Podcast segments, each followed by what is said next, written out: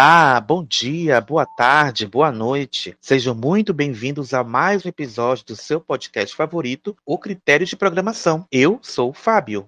Oi, gente, tudo bem com vocês? Eu sou o João. E hoje nós vamos falar de novelas feitas para o público jovem e também novelas que não foram produzidas para esse nicho, para esse público, mas que também caíram no gosto da galera, né? Ou seja, as novelas que os jovens pegaram para si e cuidaram e protegeram como se fosse deles. Então, uma rodada de suco pra galera e roda a vinheta latino.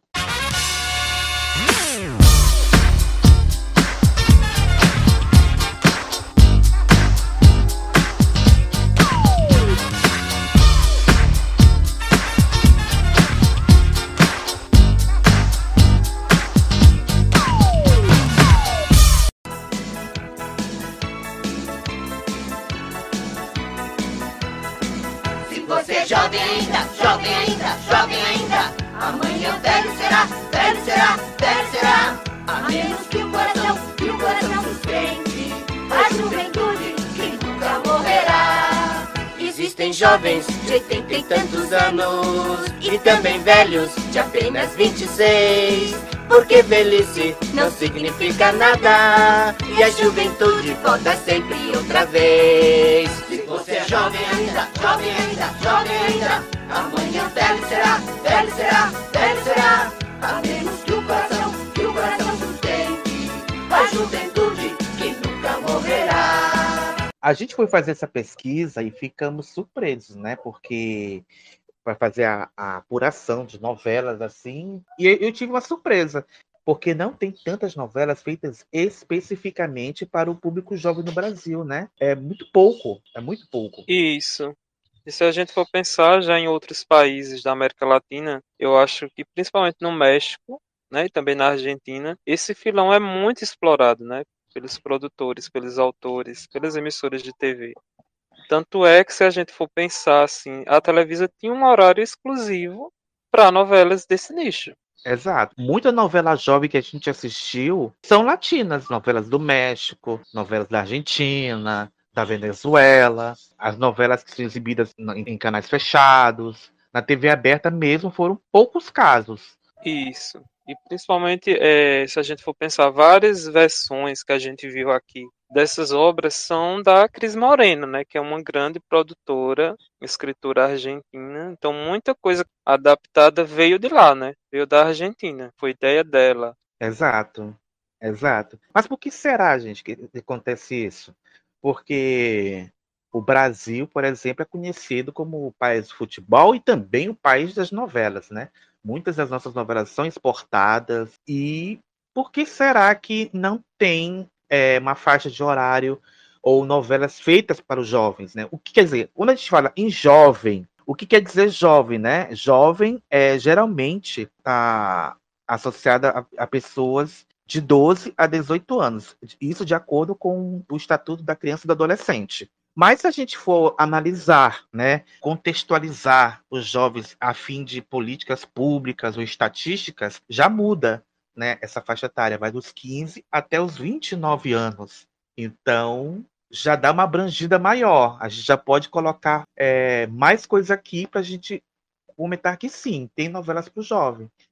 E eu estava lendo, né? Uma vez eu li num livro, eu não lembro qual, acho que foi o Almanac dos anos 70, da Ana Maria Baiana, que ela falava que naquela época, nos anos 70, a novela jovem era a novela das sete. E se a gente for parar para pensar, continua sendo, né? Porque quando você faz novela das sete, que você entende, João, que você capta por novela das sete? Ah, eu acho que é justamente isso. É uma novela mais jovem, assim, uma novela que pega mais esse público. Eu acho até porque tá na transição, né, de um horário para outro. Tipo assim, a gente tinha Malhação, né, que chegava ali por volta de 15 para as 6 ou 5 e meia. Aí vinha a novela das 6, que geralmente era algo mais romântico, né, uma coisa mais de época, assim. No horário das 7 era justamente essas novelas jovens, assim, com essa, com essa pegada, com uma temática até mais popular, eu acho. E é tanto que se a gente for ver essas novelas que a gente tem caracterizadas assim, geralmente estão nesse horário, né? No horário das sete. Você não vê muito muita novela no horário das seis, que seja para esse público. Exato, E- é mais difícil, né? Isso. E se a gente for pensar, tipo, novelas de Antônio Calmon são todas de horário das sete, né? Exato. E o Antônio Calmon, acho que é um dos autores, um dos poucos autores que sabem falar a linguagem do jovem, né? Isso, não só o Calmon, como o Lombardi também, né? Eu esqueci de comentar. O Carlos Lombardi também tá nesse horário, né? São essas novelas, uma linguagem mais, como é que eu posso dizer, mais rápida, né? Piadas, né? Até um duplo sentido, isso mais nos anos 90. Então a gente vê mais no horário das sete. Exato, uma coisa mais clipada, mais acelerada, né? É tipo uma linguagem de videoclipe, né? Geralmente essa, essas novelas, assim. Tudo muito rápido, tudo muito com cenas ágeis. Corpo Dourado, a história de um verão inesquecível. Com vocês, o trio que é o terror da praia. Zeca, Duca e o incansável Cris. Ele vive o dia inteiro trancado no banheiro vendo revista de mulher pelada. Só pensa nisso. Uma galera fissurada nas ondas do mar e nas curvas das gatas. Ah, se é comigo. Ah, se um avião desse aterriza na minha pista, cara. Mas quando a coisa esquenta, os malandros se atrapalham. Dia 12, estreia a nova novela das sete, de Antônio Calmon, Corpo Dourado. Exato. A gente fez aqui uma espécie de linha do tempo, né? Com algumas produções, não apenas novelas, tem algumas séries também colocadas aqui, porque realmente também foram importantes nesse, nesse caminho. É, mostrando as novelas do jovem de ontem, as novelas do jovem de anteontem, vamos dizer assim, os de ontem, que eu me considero um jovem hoje. de ontem, e os de hoje, né? Para ver a evolução. O que, que mudou? Mudou alguma coisa? E foi bom você falar dessa linha do tempo, porque a gente tem que entender que cada novela é produto de sua época, né? Então, Exatamente. Cada novela dessas tem suas particularidades e meio que representavam os jovens de determinados períodos, de determinados momentos. É isso aí. Então vamos começar a nossa viagem ao túnel do tempo. Túnel do tempo. Túnel do tempo. A primeira que a gente colocou nessa lista é uma novela dos anos 70, né? Foi o Primeiro Amor. Primeiro Amor é uma novela do Walter Negrão que foi exibida em, em 1972, gente.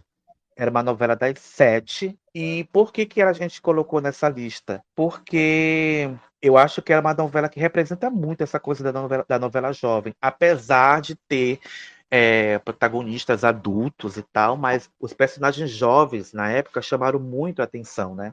É, eu confesso que eu sempre ligo essa novela para aquele, para aquela dupla, né? Dos Shazam e Xerife, né?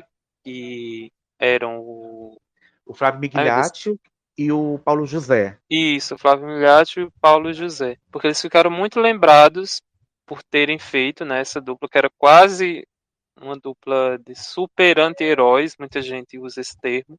E eles ganharam até série, né, devido ao enorme sucesso. Mas o que fez sucesso também era uma espécie de gangue, né, que tinha na novela, que era liderada pelo Rafa, que era o personagem do Marcos Paulo, e que foi uma ideia justamente criada para atrair o público jovem e principalmente o masculino, né, para frente da, da TV. E esses, Exato. não, e esses jovens usavam as motocicletas, né? pilotavam, sim. né? E é até uma curiosidade que essas motos serviam como contraponto né, para as bicicletas que apareciam na abertura. Que bicicleta, a gente também tem que falar que foi uma febre. é, aí eu já não sei se foi por conta da novela ou se, na verdade, já existia né, o consumo né, de bicicletas, mas isso foi catapultado por conta da, acho que era camicleta, né, o nome que Não, na verdade, camicleta era o que o Shazam e Xerife queriam criar. Eles Isso, queriam inventar isso. isso. Ai, gente, eu não sou dessa época, mas assim, acho que a camicleta era uma, uma- não sei se era uma bicicleta voadora, não sei dizer. É, acho que era mais mais ou ou menos menos isso. Mais ou menos isso. E tem até uma, uma aspas do para o livro A Seguir Cenas do Próximo Capítulo, né, que o, o- eu acho que é o Walter Negrão que fala dessa ideia, né, que foi uma ideia do departamento comercial de lançar a bicicleta. Houve o interesse da Caloi. Caloi, a gente não está fazendo propaganda de graça. Patrocina a gente. Não sei ainda nem se existe. Existe E- Calói, gente? Meu Deus do céu. Eu tive uma calói. Você teve uma calói? Não, não tive uma calói. Ou você tinha monarque? Porque tinha a, a- a briga, né? Quem não tinha calói tinha monarque. Você lembra? Agora não sei qual é a marca de bicicleta, gente. Desculpa.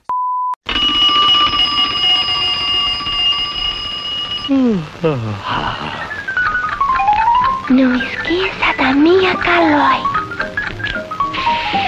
O Natal tá aí. E a minha Calói? Não esqueça, Calói. O papai está chegando. Aposto que ele esqueceu minha Calói. Faça a campanha para o seu pai não esquecer que você quer uma calói no Natal. Parece que a Caloi tava. Era um modelo que eles iam lançar, né? O Caloi 10. Aí aproveitaram a novela para lançar no mercado. Foi um sucesso tão grande que começou a exportar para outros países, só que a Caloi não conseguia nem atender a demanda nacional.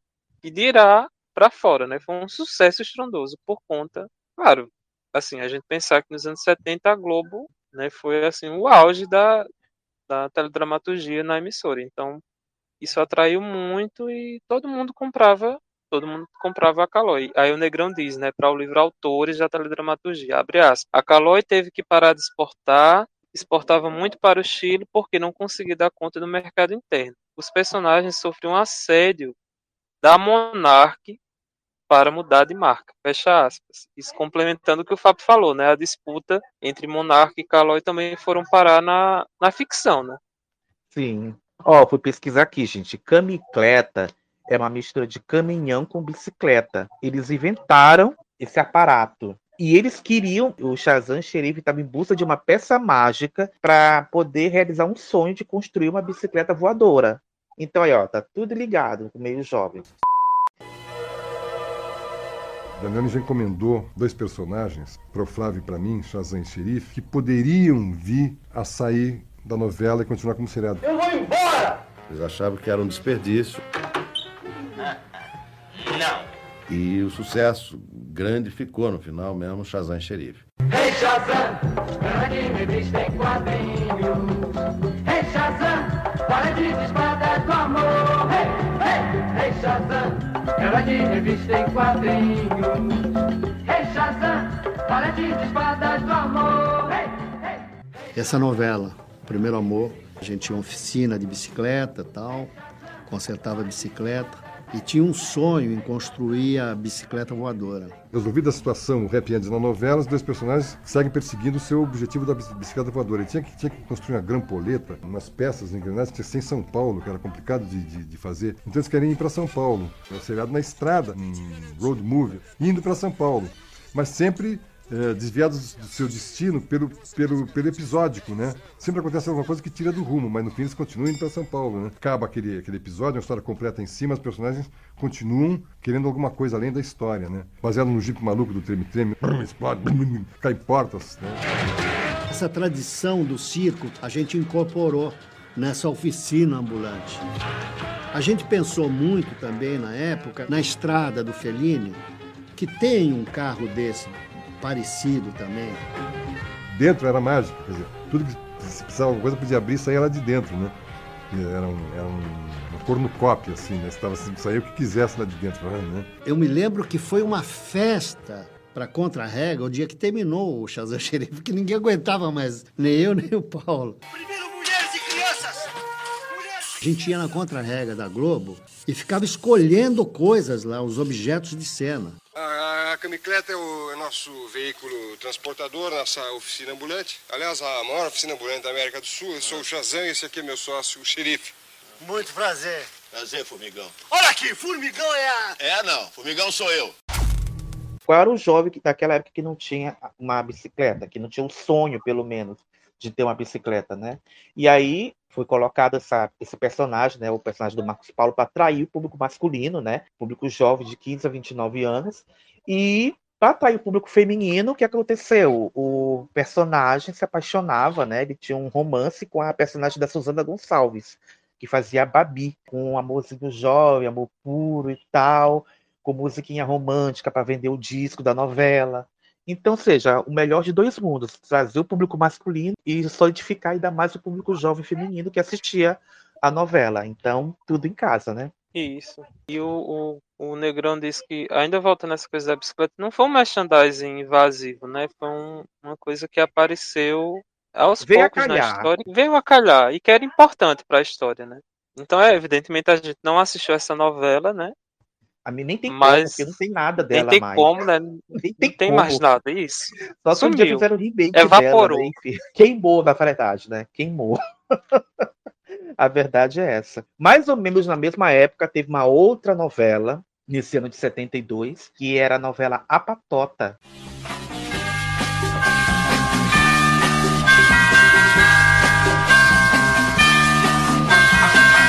Você criança, vou até morrer. Viver a vida assim, viver sem pensar. Brincar de amor é bom, sem medo e dor.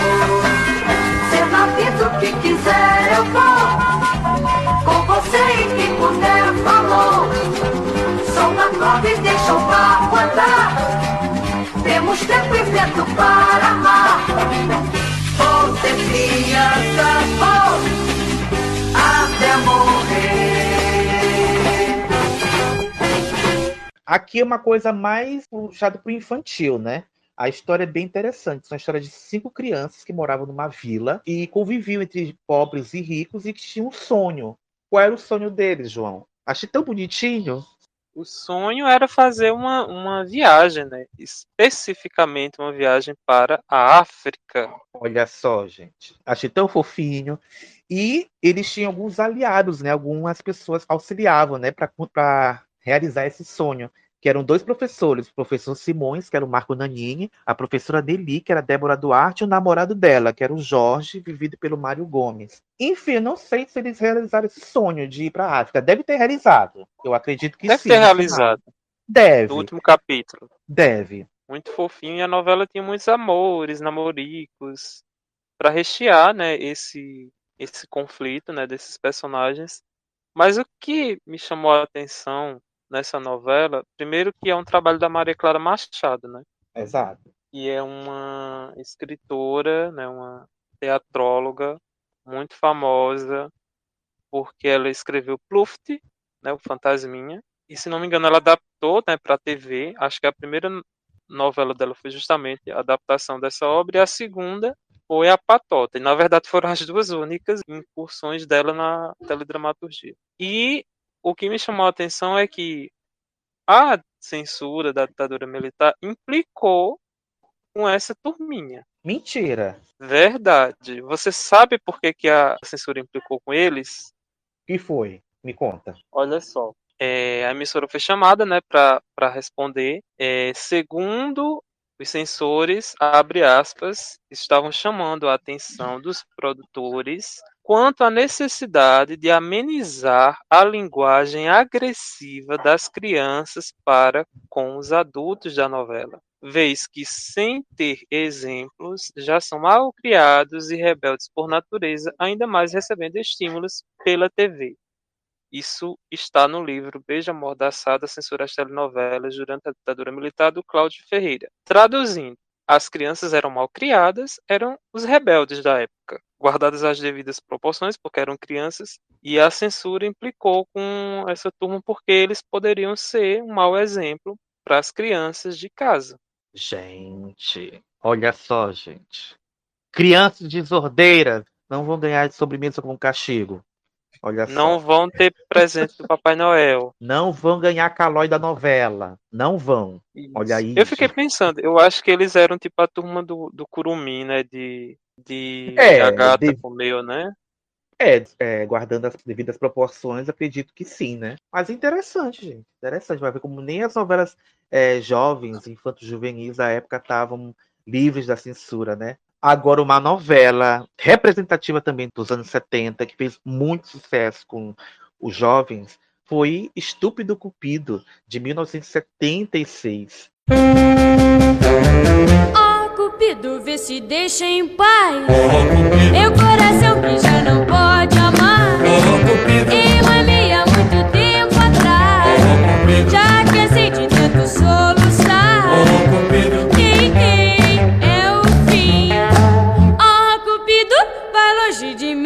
Nossa, eu, tinha, eu tenho muita vontade de ver essa novela. Será que essa, a Globo ainda tem completa? Não sei. Mas a abertura dessa novela é o máximo. Eu perguntei para minha mãe, não sei se você perguntou para sua, João. Perguntei, mamãe, é, quando a senhora era jovem, adolescente, qual era a novela que a senhora mais gostava de ver e tal? Porque a, gente, a referência que a gente tem de novelas mais antigas são os pais, os tios, os avós. E a primeira que ela falou foi Estúpido Cupido. Ela queria ser transportada para aquela época. É uma novela de 76, mas que é, se passava né, nos anos 60, era ambientada nos anos 60, e é, que era uma época marcada por mudanças de comportamento em boa parte do mundo.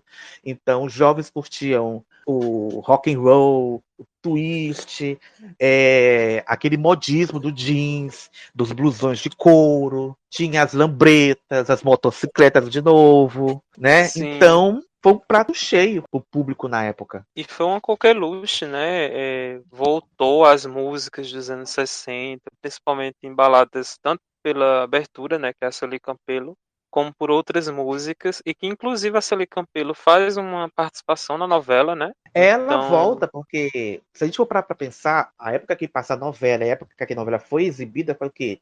16 anos, mais ou menos, a época que ela fez sucesso, por aí, 10 anos. E ela tava Isso. esquecida já, porque a música que ela cantava não era uma música que tocava na época. Então, essa novela trouxe essa onda de volta. O disco nacional da novela vendeu muito. Vendeu muito. Estúpido Cupido Nacional, na época, que tinha essas músicas rock and roll dos anos 60, vendeu, segundo o livro Teletema, 753.062 cópias. Ou seja, Nossa. é um número bem alto para a época. Então, ela estava na crista da onda, por causa que a música dela estava na abertura. Ela foi chamada para fazer shows, participar da novela. Sim, e como você falou, a moda, né? Principalmente o personagem do Neila Torraca, né? Que é Fredericks, que usava calças jeans, calças justas, jaquetas. Então, a moda, os bordões, né? Porque tinha um bordão muito peculiar, que eram as personagens do da Célia Biai e do Kleber Macedo, que era uma dupla Amigo, não é o. Kleber, era a Kleber a Macedo. Kleber. Gente, A eu amo essa Kleber história. Macedo. A Kleber Macedo. que é o Fala, danadinha, fala. Elas ficavam no telefone, né? Uhum. Falando, aí, aí cortava, ficava, a tela dividia entre as duas e as reações, né? As caras e bocas que elas faziam quando, quando tinha alguma novidade. Então, isso é um grande sucesso da novela. E eu acho que a Exato. representação do Rebelde Sem Causa, né? Do Neila Torraca. É, ele foi o símbolo, né, da- dessa novela. O personagem dele. Nós estamos aqui reunidos para relembrar um dos maiores sucessos da TV Globo. Estúpido Cupido está fazendo 25 anos. Isso aqui é o Tião Dávila, Carneirinho, João Carlos Barroso. Leila Torraca. Só para situar, estamos num dos principais cenários da novela, a Praça Itaboraí, em Niterói, no estado do Rio, e chamamos esses três porque, do Colégio Domingo Sávio, eles eram os mais bagunceiros. Já não conversa comigo não, que eu tô picado da vida com você, tá legal? Quem mandou ficar chutando sozinho, egoísta? A igreja, a igreja, olha essa igreja aqui. A nossa primeira cena na novela foi nessa igreja, saindo de uma missa. Ah, o papai tá pensando em trazer a Celi Campelo pra fazer um show no clube. Que ótimo. Ela resgatou também uma coisa, é, as músicas. Ah, a volta da tá. Celi Campelo, o retorno dela, né? E foi um maior sucesso, né? Essa twist, rock solto. Uma delícia.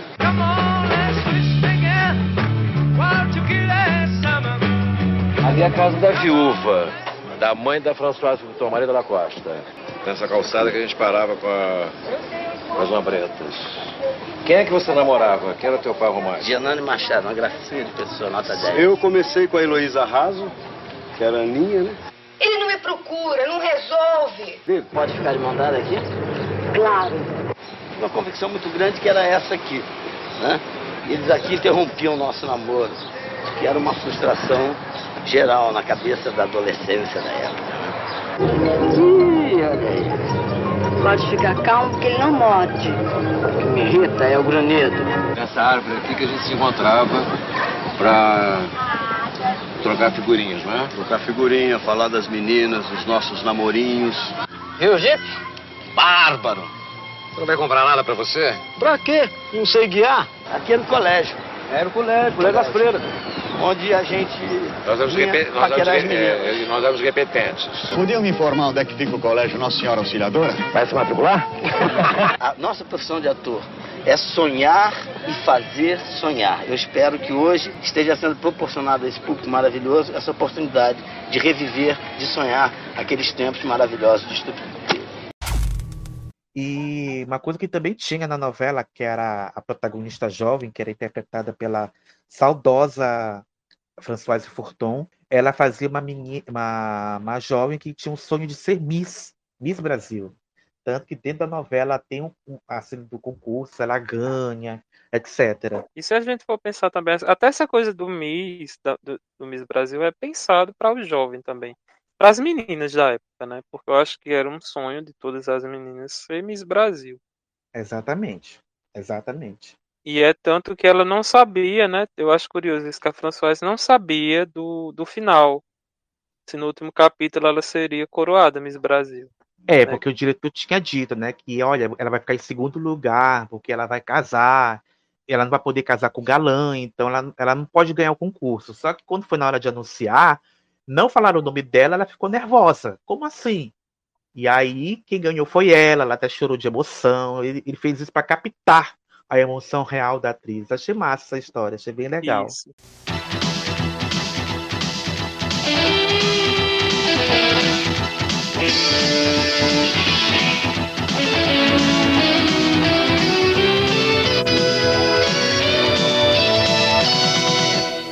Agora a gente vai para os anos 80, o jovem dos anos 80.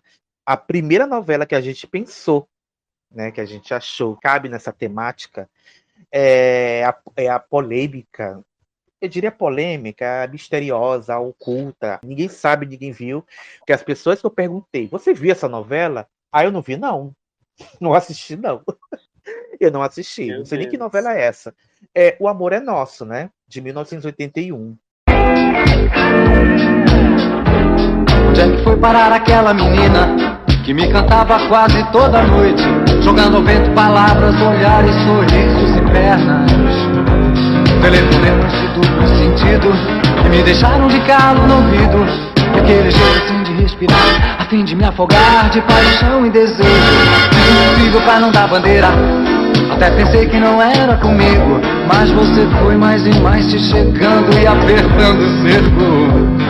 Usando todas as armas que sabe usar uma mulher quando quer. Pois então vem, completa agora o teu feitiço. Vem, não faz essa cara de quem não tem nada com isso.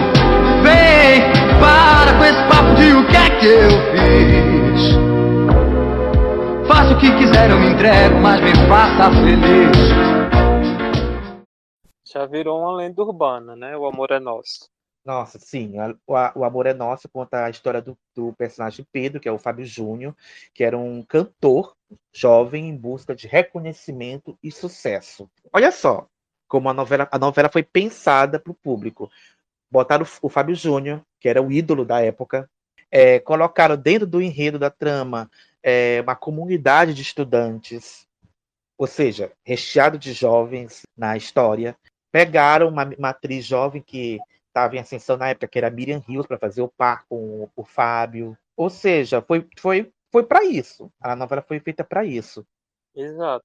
E eh, a ideia né, dessa novela era do psiquiatra né, e também jornalista Roberto Freire, né, que ele também já tinha escrito outras novelas, e ele dividiu a autoria com Wilson Aguiar Filho. Então, justamente por ele ser psiquiatra, para ele dar todo o tom né, psicológico para esses jovens. Né? Então, eu achei isso interessante. Né?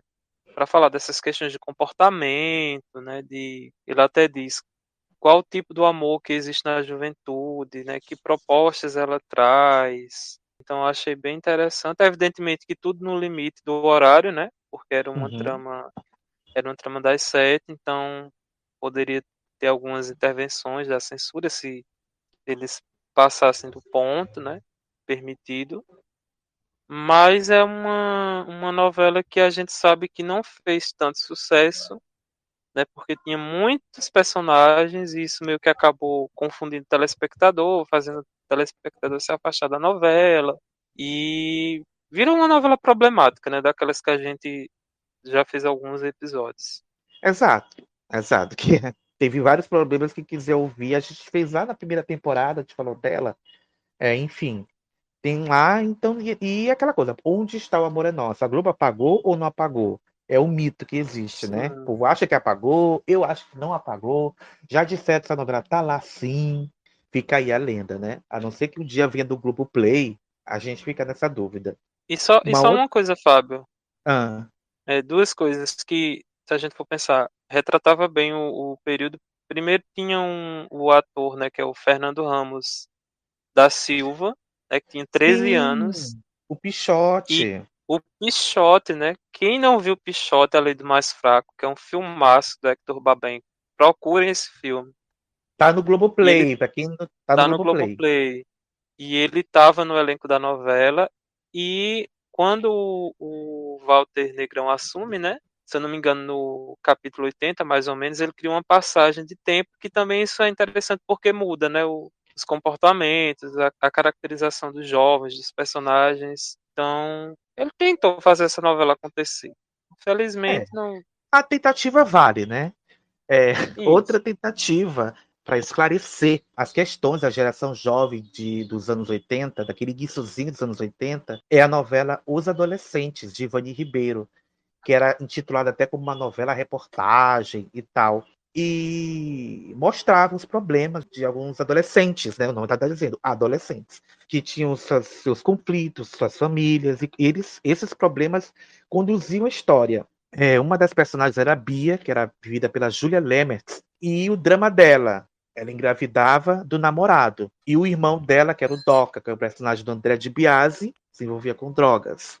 Tinha também o personagem Caíto, que era vivido pelo Flávio Guarnieri, que não sabia como lidar com a sua homossexualidade. A Majô, que era vivida pela Tássia Camargo, se interessava pelo Túlio, que era vivido pelo ator Quito Junqueira, que era o quê? Que era basicamente o quê? O namorado da mãe dela, que era personagem da Márcia de Windsor.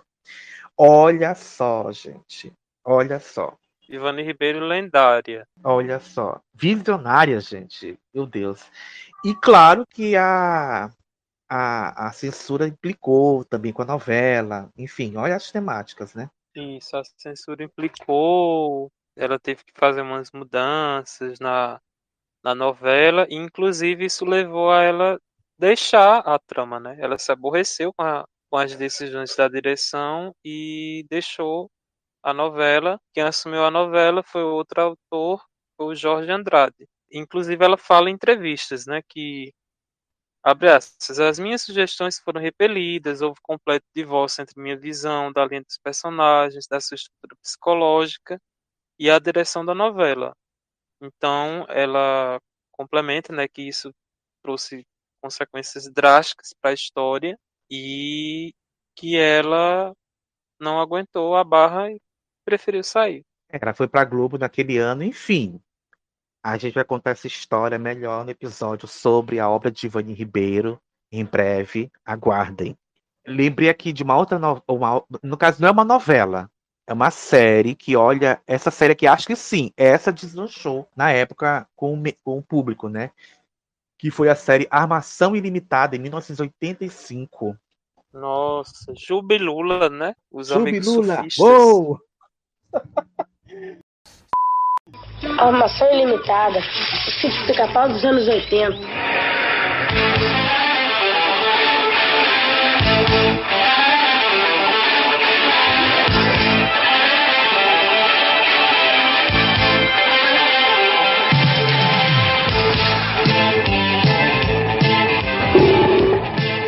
Isso fica me cheirando a armação do chefe.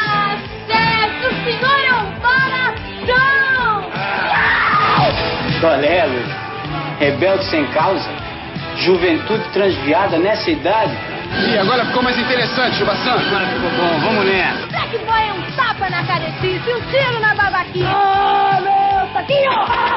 Sai, o que, que é? É muito violento. Show! Me esquece. Show! Muita, muita ação! É isso aí. Armação ataca de leal no Jubilula!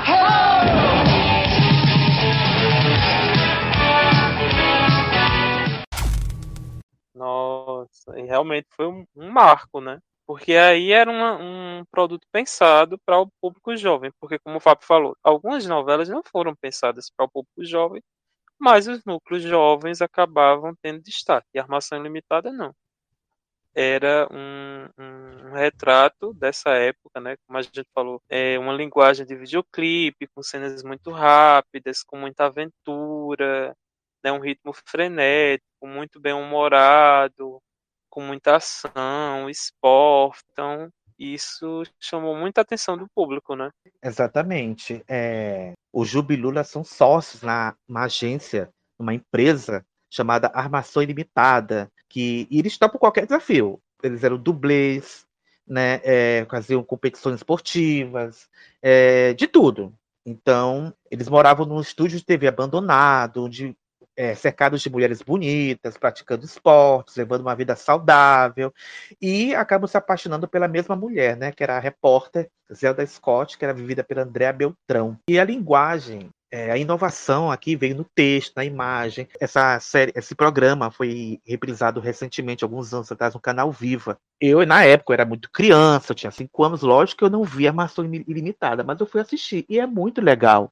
É muito interessante. Claro que é um, é um programa que foi feito para aquela época, mas algumas coisas a gente pega e vê que, olha, gente, muito legal mesmo, muito interessante. A linguagem. Isso. E tanto que o Antônio Calbon pegou essa linguagem e transportou para as novelas dele, que vieram alguns anos depois. Exato. E não sei se todo mundo sabe dessa história, mas foi um projeto que surgiu de um projeto chamado Projeto Surf. Nossa, eu repeti tanto projeto aqui o professor português vai, vai mandar eu cortar. Ai, gente. E, e tinha sido ideia do Cado Moliterno e do André de Biase, né? Eram o Jubi e o Lula, né? Eles eram também surfistas na, na vida real e apresentaram para o Boni e isso acabou virando, né? O Armação Ilimitada, né? Daniel Filho desenvolveu essa ideia, montou sua equipe e o resto é história, né? Virou um grande sucesso. Voltando para as novelas, né? Eu, aqui está na lista apesar do nome, mas fez muito sucesso também com o público infantil, mas também com o público jovem na época, que foi a novela Bebê a Bordo, de 1988. a ciência não achou melhor remédio do que I love you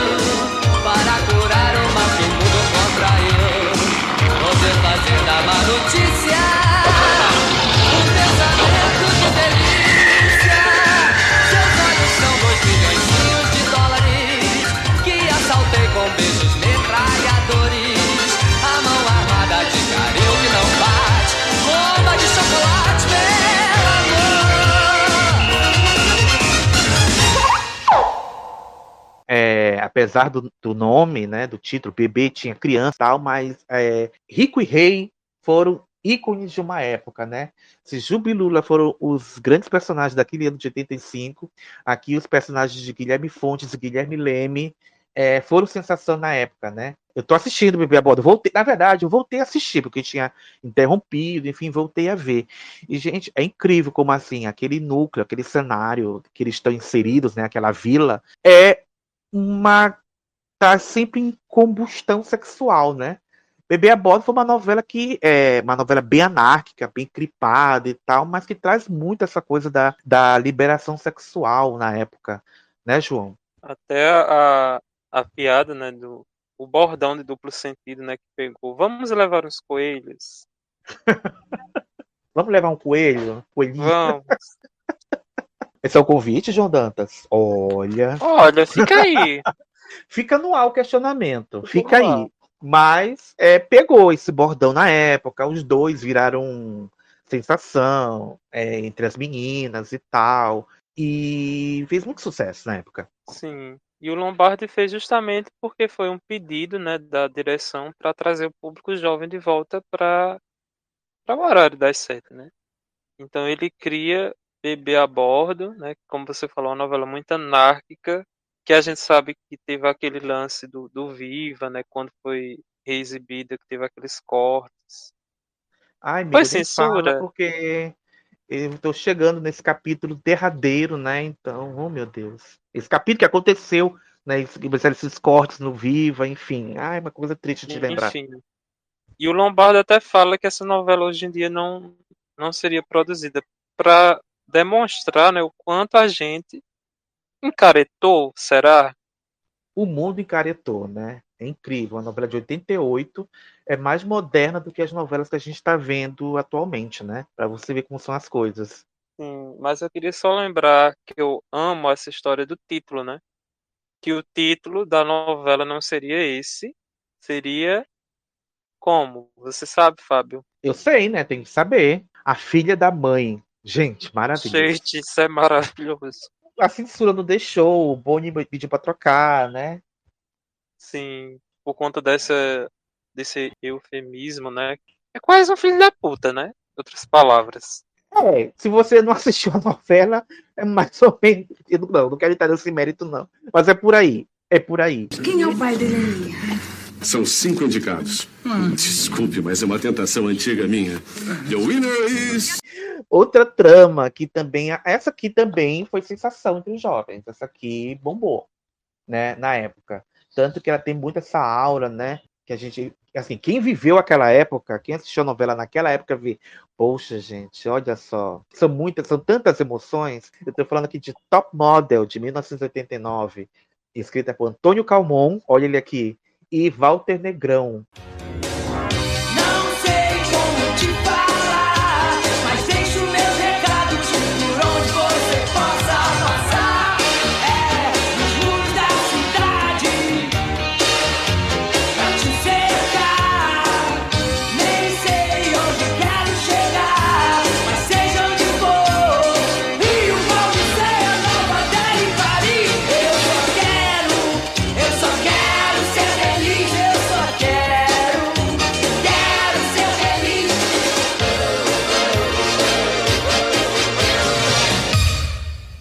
Tinha a história central, né? A história da, da, da Malumada, que era, que era modelo, que virava uma top model, né? Na novela, uma modelo de sucesso, se apaixonava pelo Duda, né? Ferreira, que era a Duda, Duda Pinheiro. Gente, Malu era, era a sensação, a atriz sensação da época. Ela já era a segunda protagonista seguida da Malu em novelas, né? Porque ela vinha de outros personagens em destaque, né? Em outras novelas. E aqui ela foi o auge, né? A, a Duda. Mas o que, que causou mesmo a sensação dos jovens foram os filhos do Gaspar Kundera, né? O personagem do Nuno Léo Maia. Isso. Top Model. Duda, o sucesso no fascinante e milionário mundo da alta moda. A nova modelo do Império de Alex. Um empresário que se deu bem explorando as ideias do irmão, Gaspar. Um surfista quarentão que anda no maior baixo astral por causa de Marisa. Uma gata venenosa que o trocou pelo irmão, deixando os filhos e a casa nas mãos de Naná. Desajeitada, mas muito gente fina. Ela quem encara essas cinco festinhas. Elvis, Jane, Ringo, Olivia e Lennon, que fazem da casa de Gaspar uma zorra total. Um abrigo para os amigos. Saldanha, o doce e simpático Sal. E Lucas, um artista marginal que caiu na estrada em busca do pai e do amor. Top Model, de Walter Negrão e Antônio Calmon. A nova novela das sete estreia nesta segunda. Porque todas as situações que eles viviam, né, que eles vivenciavam, eram justamente as situações típicas da nossa idade para a época, né, dos personagens. Então isso acabava chamando a atenção. Era quase como se já tivesse uma malhação, né? Eu, eu, eu acho que é o embrião da malhação. Pode-se dizer que sim. São cinco filhos, né, que o Gaspar tem. Na verdade, quatro biológicos. Um ele cria, né? Uma ele cria, enfim. Mas é filha também, não importa. É, acabou sendo incorporada à família. É, que era o Elvis Presley, a Jane Fonda, Ringo Starr, John Lennon e a Olivia, que não era Newton John, gente. Não era. E mostrava, né, as situações que eram típicas desse universo, como a separação dos pais, porque es- esses meninos, eles eram filhos do divórcio, né? Porque cada um é filho de uma mãe diferente, né? Cada um é Sim. filho de uma mãe diferente. Então já mostrava um pouco isso. E lógico, né, também tinha, falava da, da primeira menstruação, masturbação, quem não lembra das cenas do, do com a revistinha, indo pro banheiro, E o Gaspar sai desse banheiro, Ringo Starr, e tocava aquela musiquinha. Não tocava essa parte da novela, mas tirar o punhetinha de verão, gravidez precoce, lógico, as, as primeiras descobertas, né? O primeiro amor, o primeiro beijo. E o interessante dessa, dessa, desse núcleo é que esses jovens, eles tinham uma, um diálogo muito aberto com o pai, né? Eles não tinham é, nenhum tipo de inibição eles tinham uma, uma, liberdade tão grande que muita gente queria ser filho do Gaspar e morar na praia com ele. Sim, era algo muito descolado, né? Muito sem barreiras a relação dele com os filhos. Exatamente, exatamente. E a, e a novela já foi reprisada é, algumas vezes, já está no Globo Play, então para quem quiser ver como era o jovem dessa época e coisas que não tem jeito, gente. Acontece com todo mundo, não importa a geração, mas todos nós passamos por coisas que os jovens de hoje vão passar ou estão passando também, né? Então, é um, é um exemplo muito bacana de como poderia ser uma família ideal, né? Isso.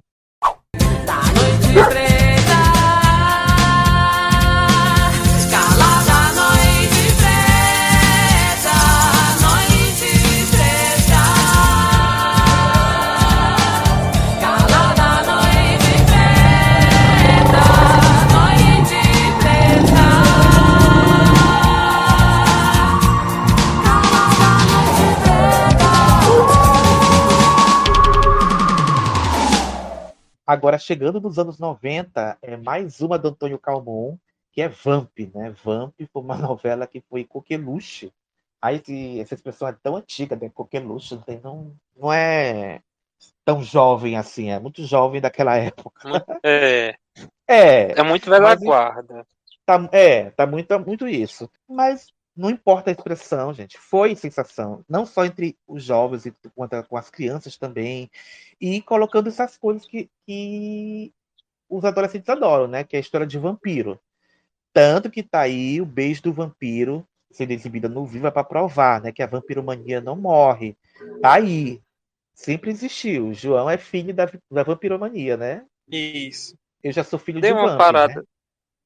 Mas eu lembro de Vamp também, porque, se eu não me engano, quando terminou né, a exibição original, pouco tempo depois ela já ganhou uma nova reprise, acho que era Sessão Aventura, e eu lembro dessa reprise. E aí? Então, era um sucesso, né, Vamp, como você falou, acho que é, é a melhor representação do início dos anos 90, tudo bem que, como a gente já falou aqui algumas vezes, talvez se a gente for ver Vamp hoje, mate nossa memória afetiva, Talvez.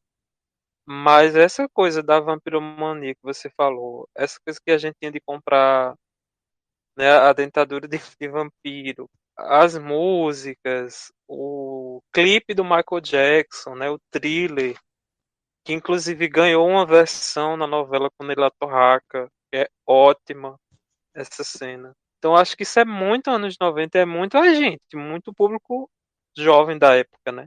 eu já eu era criança, né, na época. Mas ainda peguei essa, essa fase de Vamp e eu lembro dos meus primos só falar de Vamp e das minhas primas também. Então foi um sucesso, né, perante esse público. O humor que tinha na novela, né, os costumes, né, porque também tinha um núcleo com crianças, né, com jovens, os filhos do da filhos Carmen Maura e do Capitão Jonas. Isso. Os seus, os meus, os nossos filhos. Cada um com Exato. seis filhos, doze filhos no total, né? Entre jovens e crianças, enfim. É, é aquela mesma coisa de top moda, gente. É, a essência é, é a mesma. A novela é diferente, mas a essência sempre vai ser a mesma. Não tem jeito. E o Beijo do Vampiro também tá aí para mostrar que Exato. não, essas coisas, certas coisas não mudam, não adianta. Não adianta. E, e é o impulsionamento também do rock, né? Se a gente pensar que até Rita Lee fez uma participação na novela, a Natasha era uma roqueira, queria ser famosa. Então isso é muito jovem dessa época. Aí depois veio, acho que, que realmente um produto pensado pro público, né? Que é Malhação. Ainda vai levar um tempo pra fechar o que feriu por dentro. Natural que seja assim, tanto pra você quanto pra mim. Ainda leva uma cara pra gente poder dar risada. Assim caminha a humanidade, com passos de formiga e sem vontade. Não vou dizer que foi ruim, tampouco foi assim, assim. Não imagine que te quero mal, apenas não te quero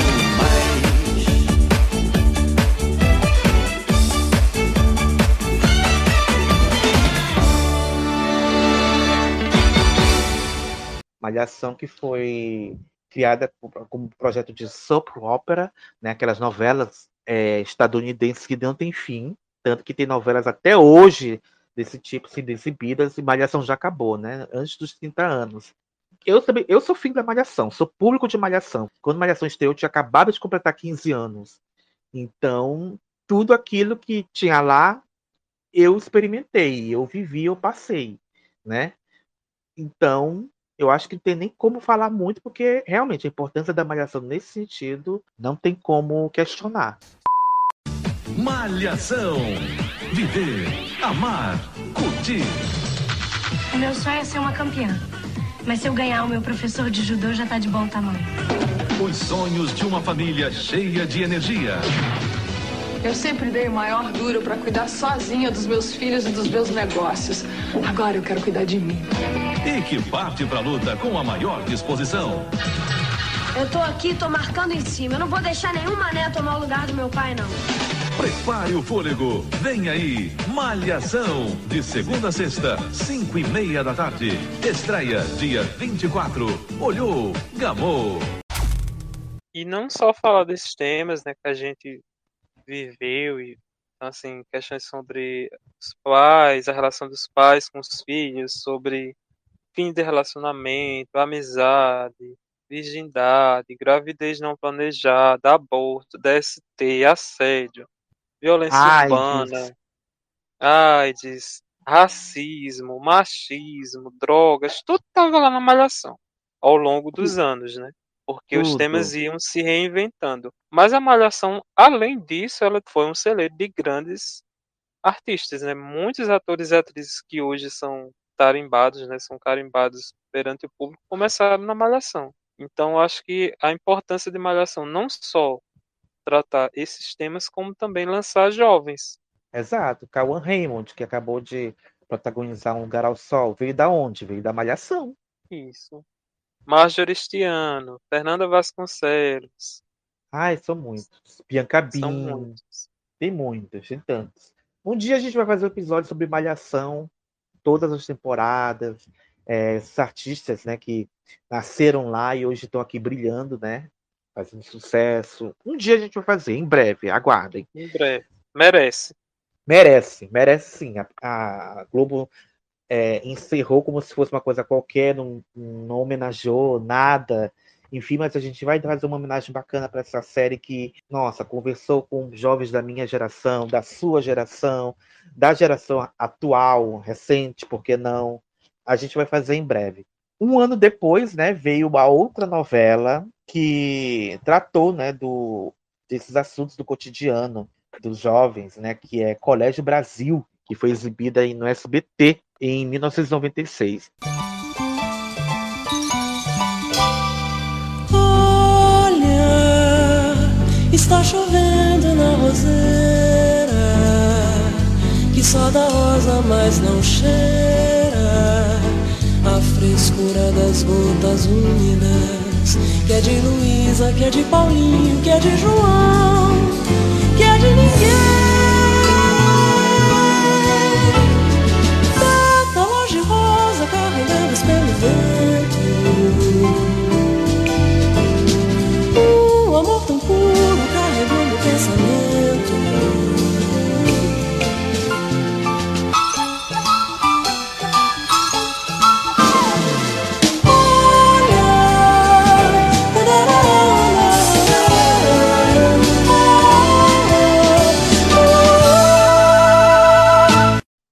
Eu não assisti Colégio Brasil. Eu tinha uma prima que era, não perdi essa novela, mas eu, eu mesmo não sei. O que eu sei é o que, é o que eu li. João, você viu Colégio Brasil? Eu não vi, assim, Eu lembro de algumas cenas, de alguns flashes, a abertura também, fofinha. Mas assim, eu ia até perguntar que você falou aí que sua prima viu, mas ela conseguiu acompanhar todas as mudanças de horário de Colégio Brasil? Porque Ih! Colégio Brasil, é, eu acho que foi pensada justamente por conta desse sucesso da Malhação. Inclusive, teve uma época que as duas competiam, né, no mesmo horário. E eu até li, não lembro onde, perdoem, que até ia bem no Ibope, parece que até que ficava ali próximo. Mas aí você sabe, né? Silvio Santos, Cincy, desde a fundação da TV mudando os horários e não teve o público que, que, agu que aguentasse tanta troca de horário, a novela acabou esquecida, assim. Apesar de que né, a gente sempre fez por outra ver alguém falando de Colégio Brasil, mas eu não acho ela tão lembrada. E foi naquela estreia, né, simultânea, de três novelas: Colégio Brasil, Antônio Alves Taxista e Razão de Viver. Você vai gostar, você vai mudar. Alô, como você já deve estar sabendo, nesta segunda-feira o SBT lança três novelas de uma só vez. Esse é um fato inédito na televisão brasileira, o que mostra a ousadia de uma emissora preocupada em levar ao telespectador mais alternativas de qualidade na TV. São três histórias completamente diferentes e para matar a curiosidade, nós vamos dar uma pequena amostra do que vem por aí. Então, para começar, Colégio Brasil, uma história leve, descontraída, que mostra o dia a dia tumultuado de uma escola na visão do professor e do aluno. Colégio Brasil, novela dirigida por Roberto Talma e realizada fora dos estúdios do SBT. Mais uma vez, a emissora encontrou uma alternativa diferente para levar até você, telespectador, o que há de melhor em telenovelas. Uma história que vai agradar toda a família. Um elenco animado que mistura todas as idades numa trama divertida, com suspense, brincadeira e, claro, muito romance. Muitas paixões, como toda boa novela, muitas paixões. Se você tem filhos, assista para ver que podia ser pior. Se você é o filho, cuidado para não se empolgar, porque essa turma é fera. E o curioso, né, uma coisa engraçada é que o Colégio Brasil, o nome já está dizendo, se passava numa escola e o professor, o professor que era o protagonista, era o José Peristânio, que fazia o professor Lancelotti. E, ele, e os alunos dele tinham, né, é, essas questões, né, como sexo, gravidez, problemas com os pais, romances complicados, relacionamentos com pessoas mais velhas, etc., a criminalidade e por aí vai. A história se passava num colégio e alguns anos depois a Malhação transferiu o cenário dela, que era de uma academia, para uma escola, né? Porque se a gente for parar para pensar, os grandes dramas né, dos jovens é na escola, é no colégio. Quem nunca se apaixonou por um colega de colégio, gente? Aquela apaixonite, aquele crushzinho por um colega. Quem nunca se apaixonou por um professor? Quem nunca professora? se encantou com um professor, né? Quem nunca, Quem nunca, gente? É aqueles, aqueles delírios, né? Aqueles devaneios e tal. Quem nunca sofreu bullying? Ou, ou pelo menos uma provocação no colégio? É, é complicado, né, gente? Então, um cenário melhor não existe. Pena que não marcou, né? Infelizmente. É, não marcou. Eu, eu acho muito Colégio Brasil uma mistura de malhação com carrossel, né? Porque tanto tinha um núcleo jovem assim, e eles pegavam até pessoas que eram atores que eram os crushes de um momento, né? Tipo o Afonso Negro, que tava lá, a Patrícia Sabrina. Uhum. Isso. Uhum. Mas também tinha esse núcleo das crianças, né? Então, assim, você tá falando de temas até fortes, mas também está tá lidando com criança. Então, eu, eu acho que o, o, projeto também meio que se frustrou por conta disso, né? Eu acho que não souberam tratar bem né, esses dois públicos. Mas enfim, quem sabe agora que o SBT Vídeo está colocando novelas, quem sabe a gente não consiga ter Colégio Brasil no catálogo, né? Eu não sei da tua cidade, mas aqui na minha, em São Luís do Maranhão, tem um colégio que se chama Colégio Brasil. Foi influência da novela? Não sei. Mas enfim, fica aí o questionamento.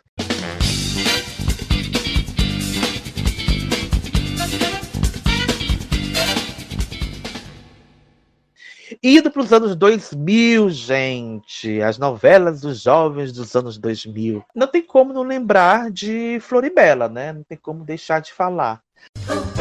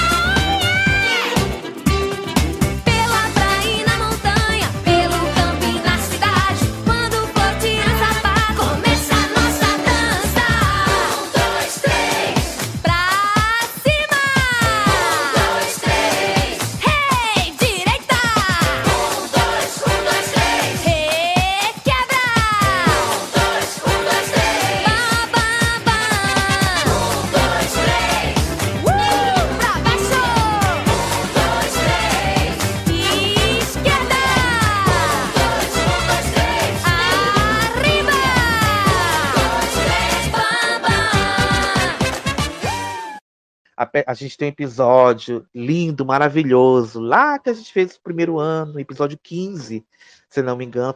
E tá lá. Para quem quiser saber a história detalhada e tudo mais.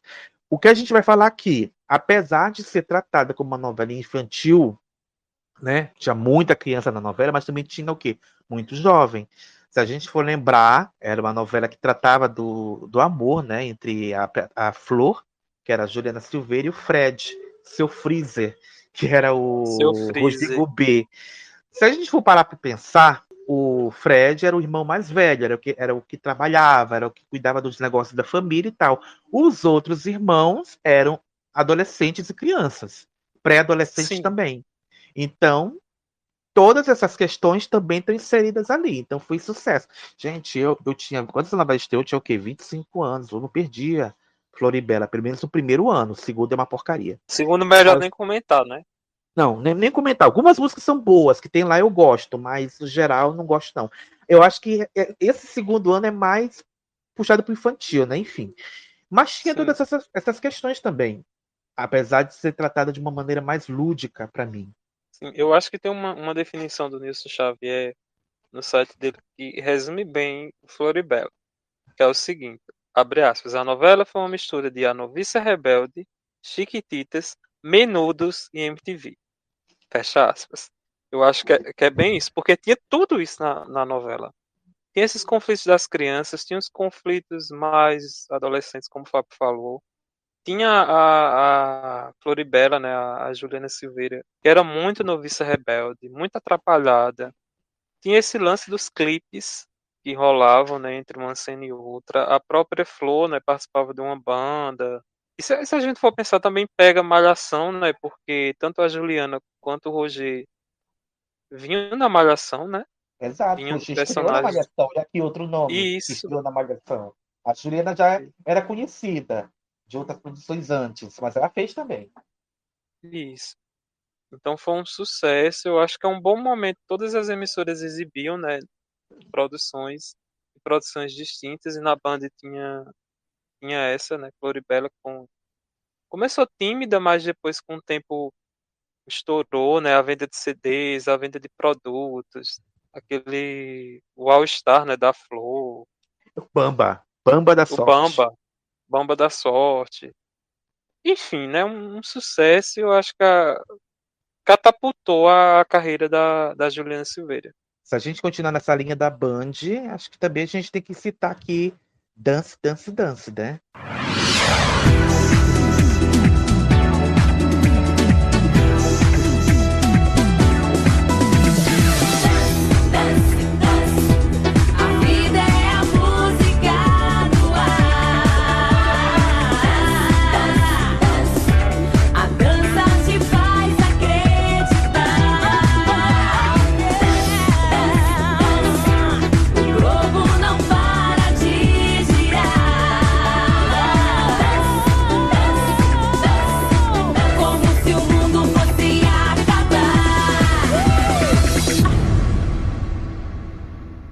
Que é uma novela que a Band exibiu entre 2007 e 2008, que, diferentemente da Floribela, que era essa coisa da, do canto, né, da banda, aqui tinha a questão da dança, né?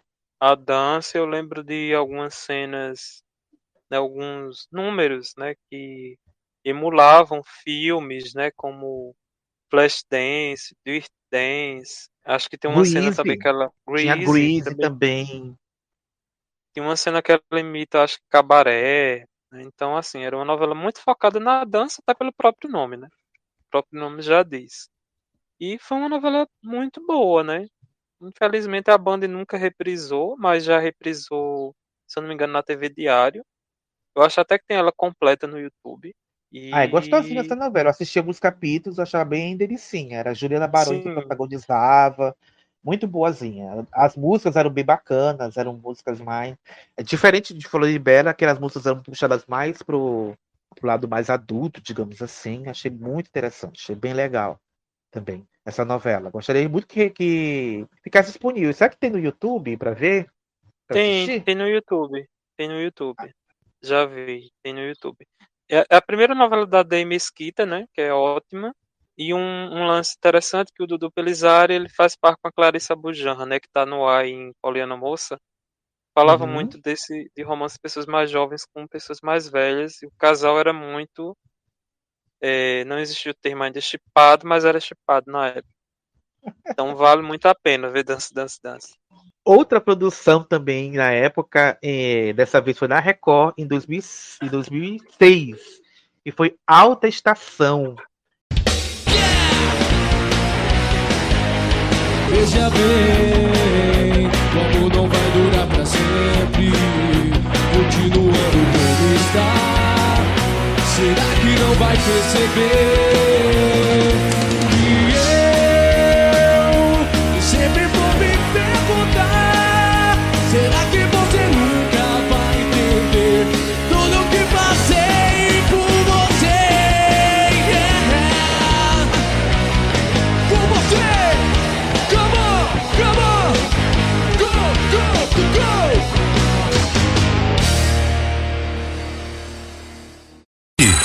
Uma galera que manda bem.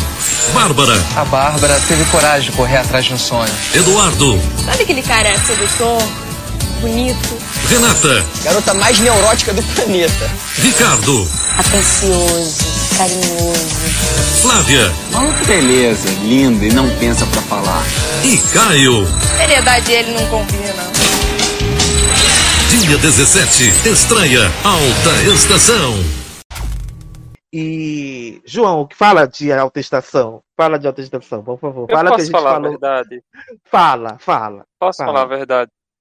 Então, eu acho a proposta de autoestação muito boa, muito interessante. Até- seria a malhação da, da Record, né? A ideia, quando eles lançaram, eh, foi a inauguração do terceiro horário de novelas. Desculpa te interromper. É, se a gente for parar pra pensar, a Malhação naquela época estava super bombada. Tinha Isso. acabado de passar a, a, a temporada da Vagabanda, que fez muito sucesso na época. Então, tava no hype. Todo mundo via a Malhação. Tava no hype. E eu confesso que eu até acho a proposta de autoestação muito mais condizente com os jovens da época do que a malhação. Porque assim, se É, a a gente Malhação era for colégio, pensar, né? É uma coisa Isso, outra mais- coisa. E outra coisa, é, Malhação era tipo, qual é a fórmula? Quando mudou, né? Eu não tô falando dessas primeiras temporadas, 95, 96, 97, mas quando ela vai pro múltipla escolha, é o formato tem o casalzinho, né, que todo mundo quer que fique junto, tem a vilãzinha pra atrapalhar, tem um núcleo cômico. E os dramas, né? E, o- e os merchandisers. E, uma criança ou outra também pra dar aquela equilibrada. Exato. E a autoestação, sim, e outra coisa, o casal fica junto no primeiro. né, eles conhecem no primeiro capítulo, né? Tem muitas idas e vindas até o último. E a autoestação quebrava isso, porque o casal central, no primeiro capítulo, não ficou junto no último capítulo. Eles Olha arrumaram aí. novos pares e tinha uma rotatividade de ficantes ali. Os personagens uns ficavam com os outros. Então, acho isso muito mais realista do que, do que a malhação. É claro que tem pessoas monogâmicas que ficam só com um casal, mas eu tô falando assim no geral. Eu acho que essa coisa da ficada, né, os personagens tinham mais perrengues também, como você falou. Sabe qual é a questão primeiro- também, João? É que Malhação, a Malhação mostrava uma versão muito idealizada do jovem. Sabe? Isso. Os, os jovens não. Porque se a gente for parar em jovem hoje em dia, você que trabalha no colégio, você tá em, tem em contato. Né? O Jeff Sim. também e tal. Eu já trabalhei, já dei aula em escola, então tive esse contato. Então, gente jovem bebe, fuma, trepa, usa Exato. drogas. Não todos, mas todos. é, claro que eu não vou Quer bater em generalizar. professor, quer bater Quer bater em professor, professor. quer ameaçar professor. Nossa. Tudo isso, Faz- isso é muito idealizado, bullying. né? na- Só que isso não é mostrado na malhação, era mostrado de maneira muito. Por exemplo, o jovem não bebia. Então, o que eles bebiam? Uma rodada de suco pra galera do Gigabyte, sabe? Era uma Isso. coisa muito assim. Eu acho que a malhação só foi quebrar essa, essa, essa coisa quando exibiu, por exemplo, a temporada Viva a Diferença, que mostrou o jovem realmente de, mane- de uma maneira mais realista, né? Exato. Tinha a Lica, né? A Lica que bebia, fumava. Ela não fumava, ela fumava na série. é, nas Five, que ela, que ela fuma e tal. Mas era muito assim. E a autoestação, como era uma coisa assim, pô, jovens estão entrando na faculdade, entrando na vida adulta, então se permite mais essa abordagem. Entendeu? Porque se a gente for para pensar na malhação, são o quê? Men- personagens menores de idade. Então talvez a, a, a ministra da Justiça pudesse implicar. Nossa, tá- isso é um mau exemplo para os jovens, vamos reclassificar a classificação indicativa e tal. Então a gente até entende o porquê que a malhação, digamos assim, abobava, idealizava Até pelo jovens. horário, né? Pelo horário, horário também. que- Tinha criança assistindo, entendeu? Então a gente entende, mas a gente também não pode tomar muito aqueles jovens como modelo dos jovens de hoje, como Isso. referência dos jovens de hoje, né? da época também, né? Porque não era assim. Seria bom se E fosse, mas não assim, é. E faz parte da isso. descoberta. E faz parte. E eu, isso, faz parte. Eu conhecia muita gente que não curtia tanto Malhação, mas curtia a, ideia de autoestação. Só que, Eu gostava como muito. tudo, eu também. Só que, como tudo, né, nessas emissoras SBT, Record, são jogadas assim, aí não tem muito planejamento, aí a audiência não vem como eles querem, começam a mudar, mudaram o horário, e em determinado momento da novela, não é mais Malhação, não é mais autoestação, é Bang Bang. Né, que é quando Por, é, o, por que o Bang Bang, João? Explica para a nossa audiência. Porque o, nessa época, né, o Tiago Santiago, aquele autor que a gente conhece dos Mutantes, da Escravizaura, Prova de Amor, vinha justamente desses dois sucessos, é, principalmente Prova de Amor, que bateu a, a Globo várias vezes e tal. Ele virou consultor de dramaturgia da emissora. Então ele tinha poder de decisão sobre os textos, né, sobre as temáticas. E o que foi que ele fez? Ele transformou a autoestação que era jovem para cima, alegre, tinha muito humor, né? Com a Andrea Horta, com a Alana Rhodes, que eram, inclusive, o primeiro papel, né, da, da Andrea Horta. Na Record, E- né? Porque ela vinha de na JK. Record. Ela vinha Isso, de na JK. Record. E eles pegou essa novela alegre para cima solar, transformou numa novela violenta, como tudo que era exibido na Record. Então, assim, do nada, um, um lance da, da- do pai do protagon- da protagonista, que eu acho que era o Roberto Pirillo, que era um, Sim, o Olavo. O Olavo. o Olavo, um, um super vilão envolvido com, acho que com tráfico, com gangue, não lembro direito o que era. E as cenas começam a ficar super violentas, com, sabe, uma coisa muito que não condizia com a proposta inicial da, da autoestação. E o que era ruim ficou assim pior, né? Como diz o ditado, a novela foi encurtada. É, e essa ideia de ter várias temporadas ficou só na primeira. Infelizmente, a novela não teve é, uma sequência assim, como eles pensavam. Então eu Pois fiquei é. frustrado, porque eu adorava a Autoestação, mas ela virou outra novela, né? E nunca mais se ouviu falar dela, porque a Record repris- nunca reprisou, provavelmente não vai reprisar. Enfim, é uma novela muito legal, muito bacana. Eu gostava bastante, não perdia Mas, enfim, mudou aí deu uma afugentada também do público que estava vendo, né? Que gostava daquele universo. Outra novela que também não, a gente acho que não dá para deixar de fora desse, dessa lista, é, também na Record. É, aqui a gente vai entrar agora já nos anos 2010, né, da década passada, que é a novela Rebelde, a versão da Record. Só quero o que é meu, ir mais além do que eu sou. E com o mundo contra nós, podemos ir mais longe.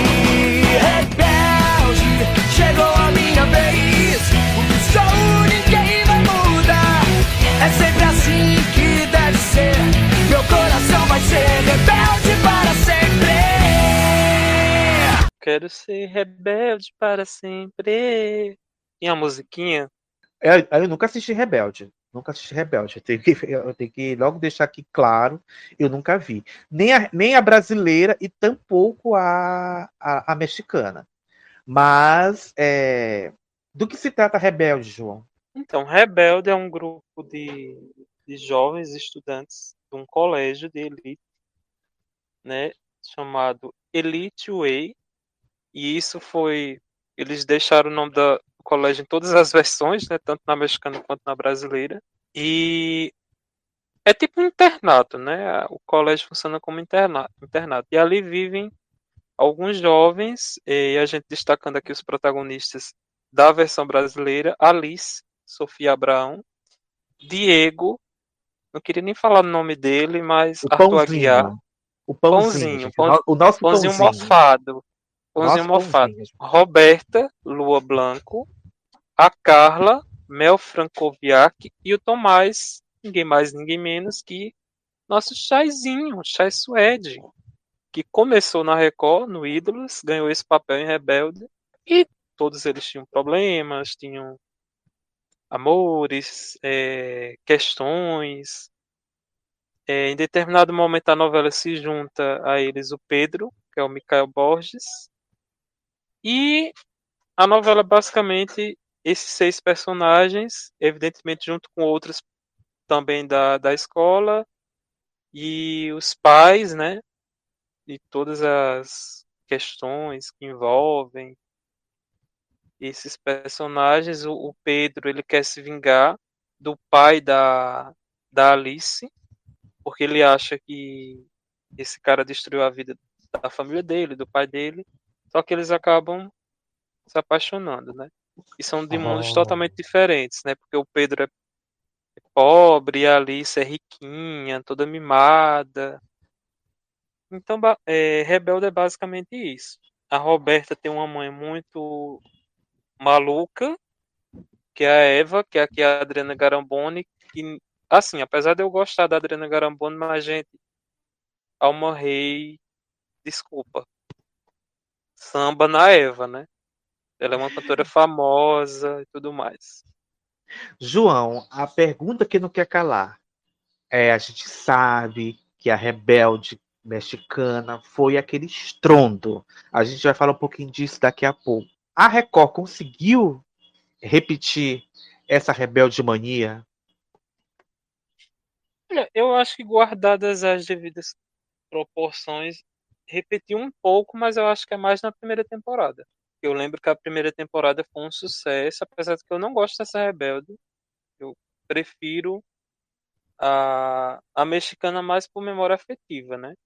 Mas eu também eu sei os problemas da, da mexicana, eu sei que determinado momento não tinha mais história, eu sei disso.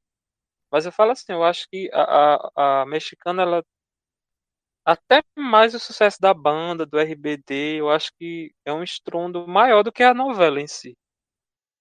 Essa Rebelde até teve a novela, mas assim, se a gente for pensar, a banda não, né, não, não aconteceu. Mas quando chega a segunda temporada, eles vão mudando também, aí mudam tanto que aí descaracteriza também, né? Porque eu lembro que teve uma época de Rebelde que até um núcleo carrossel eles colocaram. Nossa! Tem que colocar as crianças, gente. As crianças É. também assistem. E botar competir com o Carrossel, né? Porque na época Carrossel batia Rebelde. E eles mudaram tanto que. Enfim, aí guardadas as proporções foi um sucessozinho. Mas é mais a primeira temporada. Pra você ver quando a gente tem uma proposta e muda totalmente daquela proposta inicial. Porque na segunda temporada, o Fábio já falou que não assistiu, mas eu não sei se ele, ele acompanhava nas revistas na, na internet. E na segunda temporada, Rebelde, até Crepúsculo quis imitar. Meu até Deus. Diários de um Vampiro quis imitar, porque tinha personagens que eram usavam uma maquiagem mais forte, mais pálida, sabe? Ai, que eram gente. a Lucy, que era Lil, que era a Uli Lages e o Miguel, que era o Thiago Amaral. Gente quando eu vi isso, eu não acreditei. Que a Rebelde virou Crepúsculo. Então, assim, Ai, atirou para todos os lados, né? Atirou para todos os lados essa, essa, essa Rebelde Brasil. Até outro dia tava na Netflix, mas parece que tiraram. Será que é por isso que a Record reprisa? Baixa aquela, ver... Baixa aquela vergonhinha. Ai, ai. Nossa, gente. Enfim, é, ainda no- na década de 2010, acho que as próximas novelas também. Sabe aquelas novelas, a novela que foi pensada por jovem, mas o jovem não capta? Não, não- não- Enfim, eu acho que a gente, seguindo aqui a nossa cronologia, tem que falar de Geração Brasil, né? No flow, por onde a gente passa é show, fechou. E olha onde a gente chegou. No flow, por onde a gente passa é show, fechou. E olha onde a gente chegou. No flow, por onde a gente passa é show, fechou. E olha onde a gente chegou. No flow, por onde a gente passa é show, fechou. E olha onde a gente chegou. No flow, no flow, no flow. uma novela de 2014 que tinha essa proposta da tecnologia, abordar o mundo dos, smart, dos smartphones, da tecnologia e quem e qual é o público que entende de smartphones, gosta de tecnologia, público jovem, né? Mas a gente sabe que a novela não aconteceu, né, João? Não pegou, a novela era ruim, era pretensiosa para um cacete. Teve o agravante da Copa que atrapalhou o começo da novela. Enfim, João, conte-me mais sobre isso. Eu lembrei que foram gravadas pílulas, né? Quando não tinha um capítulo, aí tinha uma pílulazinha de cinco minutos. Para É, constar, para dizer que tinha. pra Para dizer que tinha. Gente, tudo contribuiu para dar errado nessa novela. Eu acho que você explicou bem que é muito pretensiosa e porque era de uma dupla de autores que vinham de um enorme sucesso, no caso Felipe Miguel e Isabel de Oliveira, que vinham de Cheios de Charme, né, que foi uma febre em 2012 com as empreguetes. E eles pegaram metade do elenco dessa novela, levaram para a geração Brasil em personagens honestamente muito chatos, sendo bem bem direto.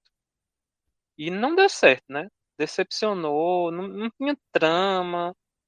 O folhetim foi para as cucuias, não tinha um vilão, gente, porque a gente sempre fala aqui, se você não tem um casal para torcer, não tem um vilão para odiar, tem o quê? Só tecnologia? Porque essa novela era basicamente isso, né? Era o tempo todo essa coisa do o Jonas Marra querendo um sucessor para lançar um, um novo produto que ia revolucionar o mercado da tecnologia. Isso não deu certo, não deu certo na trama.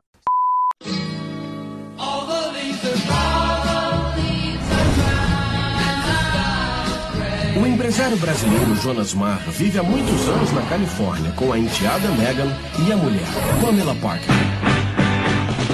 Casa de novo comigo. Pamela Parker Marr.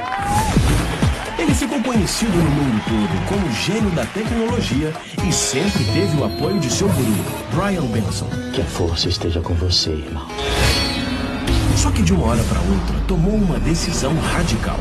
Eu, minha empresa e minha família estamos indo para o Brasil para procurar o novo Jonas Marra. Ô minha pátria amada, idolatra, um salve à nossa nação. Uma grande oportunidade para jovens talentosos como Davi e Manuela. Ele não quer conhecer os programadores brasileiros? Pois ele vai conhecer a melhor dele. E essa é a chance que a jornalista Verônica tanto esperava para fazer uma reportagem especial. Nossa, mas o cara é dono de um império. Mas quem não vê a hora de reencontrar Jonas é sua mãe, Gláucia Beatriz, que nunca se deu muito bem com ele. Eu quero que o Jonas saiba que eu tô aqui, esperando ele me pagar o que me deve. Afinal, por que um homem tão poderoso decidiu voltar para casa? O que está acontecendo, Jonas? Eu ainda não posso falar nada. Mas quando a hora chegar, você vai saber de tudo. Nesta segunda, estreia a nova novela da Sete, Geração Brasil. Eu acho que talvez a personagem que chamava um pouquinho da atenção era a Megan, né? Que era a Isabelle Drummond, né? É, eu vi pouco dessa novela, mas o pouco que eu via, eu, eu torci o nariz, meu olho só faltava sair do meu globo ocular de tanto que eu, que eu revirava. Enfim, não, gente, não dá. Tanto que demorou muito.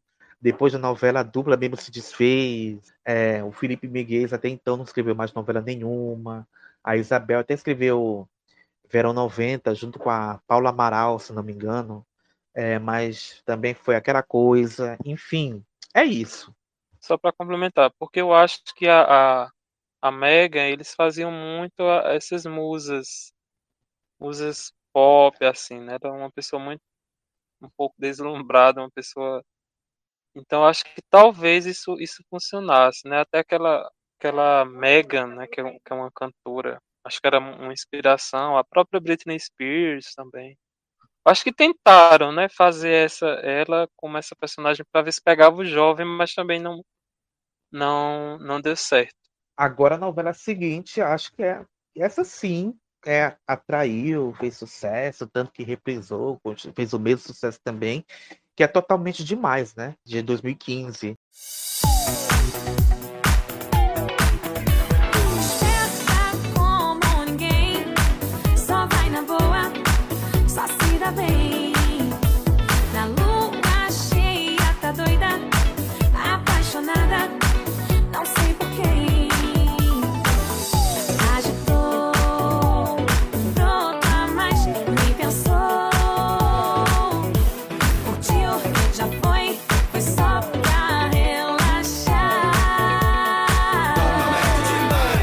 É, aqui pegou tanto o público jovem que assistia a novela, quanto o público adulto também, né? Eu acho que aqui totalmente demais começou muito essa, essa coisa do chip de casal, né? Quem não lembra de Jolisa? Quem não lembra de Arlisa? Com quem Elisa vai ficar no final? Enfim, é, eu adorava essa novela. E a gente também não pode citar que é uma novela marcante, porque é a primeira novela que o nosso integrante Jefferson Lima atua. Ele está em Totalmente Demais. Se você não viu, vai no Globoplay assistir, que ele está lá na novela sim. João, o que, que você pode falar de Totalmente Demais? É, Eu acho que aqui é a ideia, né?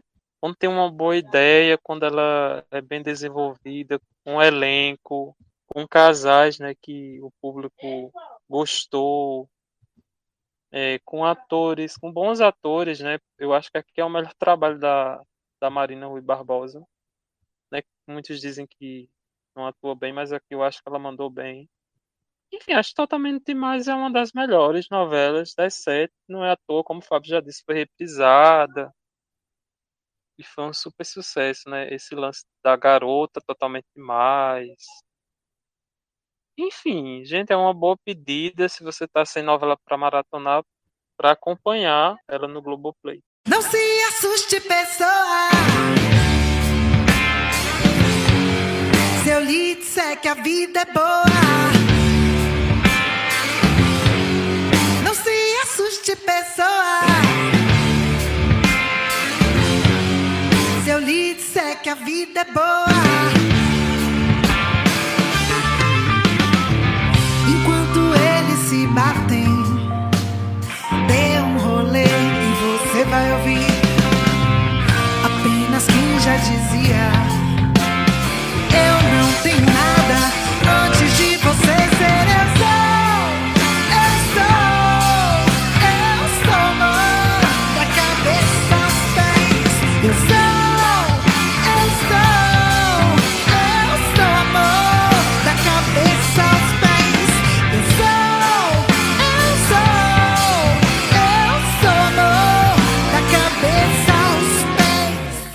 E Rock Story, que veio depois, em 2017, também acho que chamou muita atenção porque é, abordou muito uma outra paixão que o jovem tem, né? Que é a música, né? Tinha a banda, né? Tinha a, a banda, tinha o, os dois protagonistas, cantores, que eram o Gui Santiago, que era o Vladimir Brista, tinha o Léo Regis, que era o Rafa Witt, que era a sensação da época, né? Tava recém saído da Malhação, é, um personagem de sucesso, enfim. Chamou a atenção, né? Eu, pelo menos, adorei aquela novela, gostei bastante. Houve boatos de que ela seria reprisada numa, numa edição especial, mas não aconteceu. E eu acho que foi sensação também, né? Eu acho que o público que viu Sim. gostou também da novela. Eu, pelo menos, Nossa. adorava. Uma das melhores também. E a prova de que você não precisa escrever uma novela popular e ser um texto ruim, né? Porque muito pelo contrário, é que o texto de Rock Story era ótimo. E tinha essa, essa questão da. Até o, o protagonista, que era o, o Vladimir Brista, não era um protagonista certinho. O Léo Regis também não era. Então acho que por isso que funcionou. E o lance da banda, né? Que foi inspirado na, no One Direction, que é uma boy band muito famosa, né? Exato. Exato. Que era, a Então, ba- acho que a, era a isso- banda, a banda novela era a banda 4.4, não estava lembrando o nome. Sei que tinha 4, mas não estava Isso. lembrando o resto, era 4.4. E as Isso, e músicas eram boas, e as músicas Boas lançaram eram muito demais. boas, muito boas. E os dramas também, né? Se a gente for pensar, tinha tem um dos personagens que eu acho que descobre que tem um câncer, né? Eu não lembro. Não lembro quem. Era o, era o personagem do Danilo Mesquita, que tinha o câncer, que era o. Nicolau, eu lembro. Que as cenas eram muito bonitas, que ele tentava esconder dos pais, né? Pra eles não sofrerem. Exato, exato. Muito. era- era- Então- acho que essa tema não teve, não teve senãos, né? Eu, a- assim, que, que pontos negativos que eu não te- esteja me lembrando agora. Mas, no geral, ela é sim muito boa. Vale uma reprise, vale uma maratona. E Maria Helena Nascimento, que é a autora da novela, que diz que ia fazer uma novela, a segunda novela até hoje não veio. É, já se passaram o quê? Quase cinco anos dessa novela e nada da, de outro, outro trabalho da Maria Helena. Estamos aguardando. Enfim. E eu acho aquela cena final lindíssima. Ai, linda. Muito linda. Muito bacana. Viver é uma aventura, é uma viagem. Na bagagem, mil momentos maus e bons. Mais que uma passagem que mera miragem. É uma colagem de imagens e sons. Seja como for, quando for, seja onde for, a gente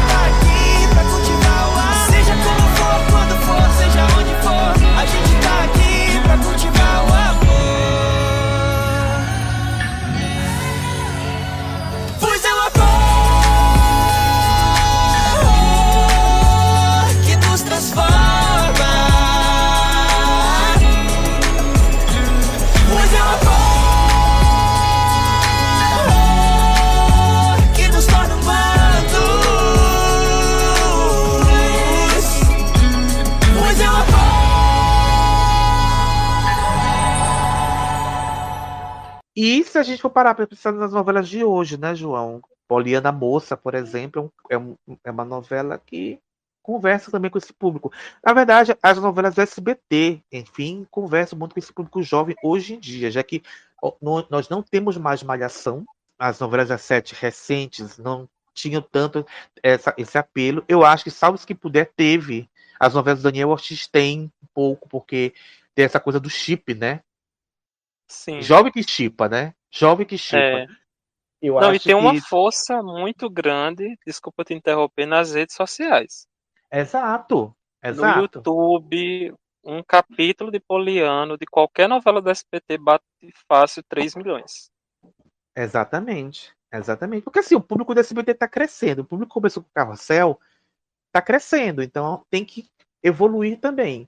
Eu acho que Poliana Isso. Moça é um exemplo dessas novelas de hoje em dia. A Globo, infelizmente, não está mirando no, no- nesse público é, atualmente. Espero que venha uma próxima novela para. Espero não, vai, vai ver. Não sei quando, mas vem. Mas no momento, Poliana Moça, séries da Netflix, né, que fazem sucesso com o público, né? Por exemplo, Elite.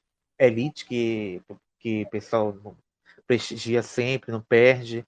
É porque assim, eu sou fora desse universo Netflix, então eu não sei das séries, eu só sei que Uhum. fala. Então, eu só sei de Elite, mas deve ter outras, né, que são que o, a, ju- a juventude assiste. É, não, Elite é um, um sucesso entre esse público. Tem aquela. Ai, agora me faltou o nome. Sex Education. É ah, muito Sex comentada. Education. Sex Education, verdade. É muito comentada. Mas uma coisa que você, você falou aí do público do SBT, o público do SBT que vai crescendo, e se a gente for parar para pensar, eles também pensaram nisso, né? Porque, por exemplo, Carrossel eram só crianças, aí a- as substitutas Chiquititas já tinham personagens um mais velhos. assim. É. É, isso. Aí Cúmplices de um resgate. Resgate. Aí já sempre vai aumentando, né? A Poliana e agora Poliana Moça. Então será que a gente vai ter algum dia uma Poliana novela Poliana adulta, Poliana vovó, uma novela mais malhação? Olha, Será tenho- que vem aí? Eu tenho uma sinopse, viu? Se quiserem, pode entrar em contato. Tem uma sinopse que é bem malhação. Mas é isso. Registra, registra. Vou Pra registrar. não ter problema. Pra não ter Mas eu problema. acho que é isso. Eles, eles vão, vão. Tem essa necessidade de, do público crescer e eles também crescer, crescer nas histórias, os atores. E o SBT faz bem, né? Quer queira ou não, quer você goste do produto ou não, acho que sempre a seguinte eles estão é, em qualidade artística, em qualidade de técnica, é, sempre é melhor, assim. É claro Exato. que o texto a gente já a gente comenta né, no nosso grupo até com a, a Nathalie Maia, com o, Ra- o Rafa Revadão, com os Jeff. O texto, às vezes, eles são muito infantilizados, mas é porque é o, o público, né? A gente falou isso no episódio de Poliana Moça, né? A gente fez nossas críticas, né? Nossas Isso. impressões sobre Poliana Moça. Se você não assistiu, não ouviu, vai lá que a gente comentou sobre essa novela nesse episódio. E, é, João, a gente falou de SBT, que a gente é, comentou que a Globo não produz tantas tantas novelas específicas para o público jovem, mas aquela coisa, vem a calhar, o público jovem abraça. E, as- e essas produções a gente vê mais em, em outros países, né? Como na América Latina. É, se a gente for parar para pensar, comentando rapidinho das latinas, dessas novelas mais é, clássicas, eu acho que uma das primeiras que me vem à cabeça é 15 anos, né? Yo no sé por qué me siento hoy tan diferente. Porque no quiero nada con la gente. ¿Qué será? Yo no sé.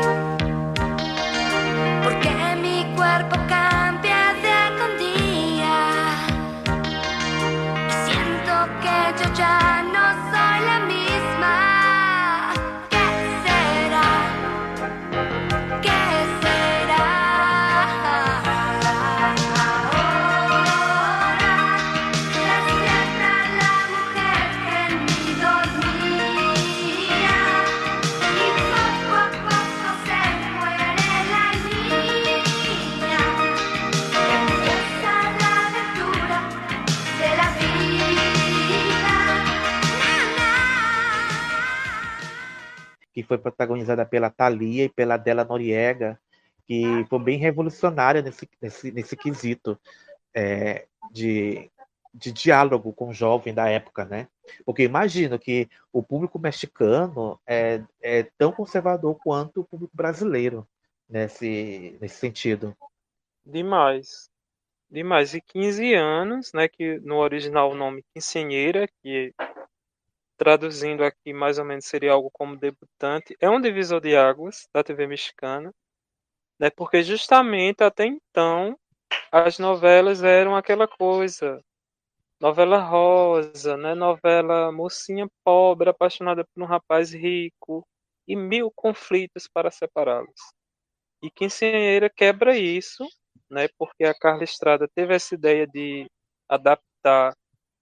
Eh, alguns lugares falam que era um livro do René Munhoz e outros falam que era um filme. Então ela pega essa ideia desses personagens com 15 anos e lança a novela que de fato vem ser a primeira novela que fala para esse público, né? Primeira novela adolescente com temas até então que não eram retratados, como por exemplo gravidez indesejada, abuso, estupro. Então foi um Drogas. divisor de drogas, foi um divisor de águas, apesar de que um ano antes já tinha tido uma tentativa, que o nome da novela era Pobre Juventude. Pobre Aliás, quê? eu acho que é Pobre Juventude, traduzindo, Uhum. mas não fez sucesso porque era muito. Os personagens eram muito marginalizados, aí isso não, não calhou. E a Carla Estrada conseguiu um Quinceañeira, né, que foi um sucesso, ganhou todos os prêmios do ano, desbancou até novelas de horário nobre. E o SBT acabou exibindo em 91, né, com o título de 15 15 anos, anos. e Isso. e em 97, a CNT exibiu com o nome de Meus 15 Anos. Que, inclusive, eu queria só lembrar de um dado, né? Porque as protagonistas eram quem? Eram a Adela Noriega e Thalia. E essa novela catapultou, né? As carreiras dessas duas atrizes, né? Que elas viraram rainhas né, da- das telenovelas. Mas na reprise da CNT, eles pegaram clipes da Thalia, com cenas de música para fazer a abertura. Músicas que nem estavam na trilha, né? Mas enfim. Mas foi um. e em 2000 foi feito o remake dessa novela, né? Que é Primeiro Amor a Mil por Hora, que era protagonizada pela Anaí, não era isso? Isso. Nossa, gente, essa novela é uma delicinha. Essa novela é tua cara, É a minha por quê. cara, a abertura é maravilhosa. Vivir mi vida de corazón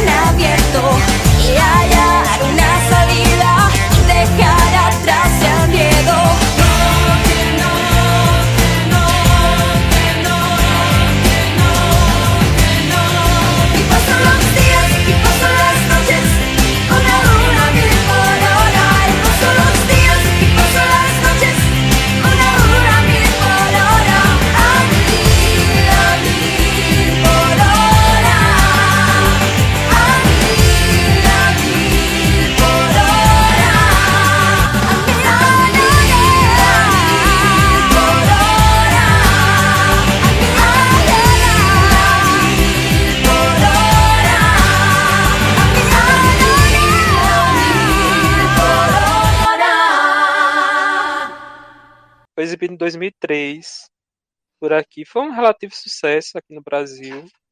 É, eles pegaram, atualizaram, né, modernizaram, claro, né? Você fazer uma adaptação. Eu adoro a Anaí e o, o par dela com, com o Kuno Becker, que inclusive eles cantavam um tema deles, que era o nome da música era Juntos. Muito linda essa música. Mas eu acho que aqui o que fun- funcionou para o público, que pegou, era o outro par, né? Que era a Ana Ladjevska e o Valentino Lanús. Até porque a trama dela era muito mais interessante. Porque assim, o drama da Giovanna, que era a personagem da Anaí, era festa de 15 anos, né? E ela era apaixonada por um rapaz pobre, que era o Leon, que era um mecânico, a mãe não queria, queria que ela casasse com um homem rico. E a da, da Marina, que era a Ana, era muito mais interessante, porque o pai era um traste, tinha várias amantes, a mãe era uma atriz que não tinha tempo para a filha, e com tanto problema em casa, ela começa a ter, provocar vômitos, né? Porque ela tem complexo com o corpo dela e ela eh, descobre que tem anorexia, né? Com o tempo. Bulimia e anorexia. Então acho que essa personagem é até uma das primeiras vezes, né, que se fala desse tema no México. Então acho que por isso que chamou a atenção. Ela se envolve com o primo dela, né, que é o, o Rafael. Então acho que a trama dela pegou mais, sabe? E tem uma Sim. trama e tem uma trama interessante que o, o irmão do Leão era gay, que era o José Maria Torre. E o pai era mecânico, aquela coisa bem meio que não aceita, né? O filho.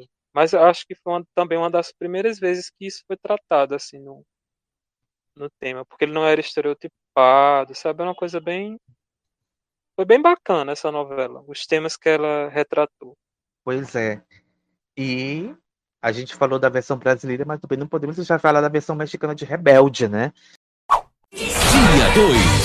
Eles já não são mais crianças, mas ainda não são adultos. Vamos, galera! É hora de encarar o mundo e descobrir sua forma de ser. Eu sei perfeitamente que você vai gostar de mim. Na escola da vida, estes jovens vão aprender lições que não se aprendem em nenhuma sala de aula. Será que aqui nessa escola são todos loucos? Rebelde, de volta dia 2, 9 e 15 da noite, no SBT. Nossa, gente. Olha, assim, eu também não assisti Rebelde, já falei aqui. Mas o que eu lembro do pessoal com a carteira de identidade da Mia, da Roberta, oh meu Deus. A do estrelinha céu. da Mia. A estrelinha, o bindi que ela usava. Eu não sei como é que eles inventaram de sair com aqueles uniformes, aquela gravatinha, aquela sainha. Olha, Posso contar uma história? conta, mas É eu, eu, eu conto uma outra também, que é engraçadinha, A de minha rebelde. turma, a minha turma queria fazer esse, esse, essa roupa para usar na escola, esse uniforme. Gente. E isso foi uma revolução, porque vocês sabem, né? Porque a- a- as roupas das meninas eram uma saia curtíssima. E foi Curtíssima uma mesmo. revolução. E foi uma revolução porque os meninos também queriam justamente com essa intenção, né? Ai, socorro. Mas evidentemente não foi pra frente essa Meu ideia. Deus do céu. Meu Deus do céu, gente. Mas é a prova de que Rebelde fez sucesso. Eu acho que, como eu falei, né? O RBD, gente, estourou. Acho que até mais que a novela, né? Porque só se falava em RBD, só se falava nas músicas, nos CDs. Eu fiquei esperando 300 horas pra, pra o CD chegar aqui. Ai, Não Deus. comprar o CD. O CD Socorro. pirata. O CD pirata. E a minha Nossa. frustração, quando chegou, veio. Era o Brasil. Era a versão Brasil. Eu quis. Ai, queria em espanhol, cacete. Olha só, é, e fizeram também uma- um revival, né? Parece fazer uma turnê, não é isso? Eles vão fazer uma turnê. Isso. de- enfim, Tá programada, mas eu só acredito quando eu ver. o show deles no Brasil, que, nossa, foi um estouro. Só tem uma música deles que eu gosto, que é aquela. Ah, um raiar de amor. Eu gosto dessa música, adoro, eu acho bonitinha. Linda. Aquela Salva-me é bonita, eu, eu gosto, mas eu nunca. Eu já. Salva-me é o hino, né? O hino Pois da, é, da Salva-me! É, mas, pois é, mas é aquela coisa, já era velho, né? Então a novela não me interessava. Mas as músicas eram legais. No rádio era o que tocava, enfim. E foi Rebelde um Mania. sucesso, né?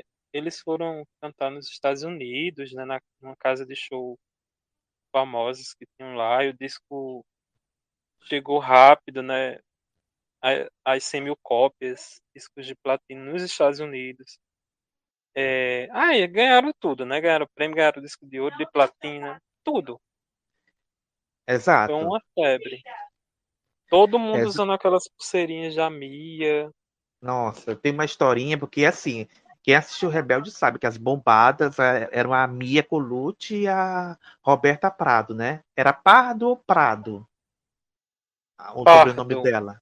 Pardo, né? Gente, Alma Rei, gente, o que era Ninel Conde? Alma Rei, Alma meu. Deus. Meu Deus do céu. Eu olho pra Ninel Conde agora em Mar de Amor, só me vem a Alma Rei na cabeça, porque, meu Deus do céu.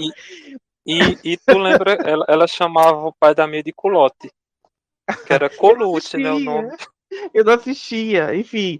É, uma coisa que eu acho engraçada é, é que elas duas, né, a Roberta e a Mia, eram mais hypadas, as meninas, né? É, a Mia, porque era a Patricinha, era apaixonada pelo gatinho da novela, que era o que era o Alfonso Ferreira, não era ele? Que era o, É. o pai dela. A Roberta, que tinha o cabelo vermelho, que era rebelde, transgressora, etc, etc, etc e tal. E- E eu tinha algumas primas que elas brincavam de rebelde. Para brincar de rebelde, eu observava. Aí, aí uma Quem delas. nunca? Quem nunca, né? Aí uma delas. Eu sou a Mia. A outra. Eu sou a Roberta. E aí assim da outra. Ih, mas você é Lupita. Que coitada, né, meu Deus? Na vida eu sou a Lupita. Ô, gente. E, aí, e, e olha como são as coisas, né? Maite Perrone hoje em dia é uma estrela, né? Não que as outras não Estrela. sejam, mas ela vir, ela pode-se dizer que Maite Perrone é uma rainha das novelas hoje em dia? Porque a Anaí Sim. não atua mais. A Anaí não faz novela tem, acho que tem uns 10 anos que ela não faz novela. Eu nem lembro qual foi a última novela da, da Dulce Maria. Acho que eu conheço mais por causa da música do que da atuação. Foi Então- Coração Quemente. Exato. Então, acho que aqui a, a, a Maitê ganhou nesse sentido, né? Nesse quesito. Sim. E, e Dulce Maria que gravou uma música com a Marília Mendonça, né, gente? Que ia, ia lançar essa música e infelizmente a, a Marília Mendonça naquele trágico acidente faleceu. E a Dulce ficou arrasada, não sei se vocês viram, né? Que ela fez live, ela, ela tava devastada, como todo mundo ficou, né? Ai, quem não, né, amigo? Mas só uma, uma coisa, é, Fábio, é, sei que o tempo já está correndo, mas a prova de que Rebelde fazia tanto sucesso era que até os que não gostavam imitavam a novela, porque eu lembro na escola que tinha seita, e na minha escola também os que não gostavam diziam que faziam parte da seita. Então, a prova, né? Sucesso de Rebelde era, era isso. Ai, ai. E não só de novelas mexicanas para jo os jovens é, é, foram presenteados, né? Teve outras novelas também que foram exibidas no Brasil que também agradaram. Uma que eu me lembro, eu até assistia. Eu até assistia, não, não, vou mentir. Era Isa TKM.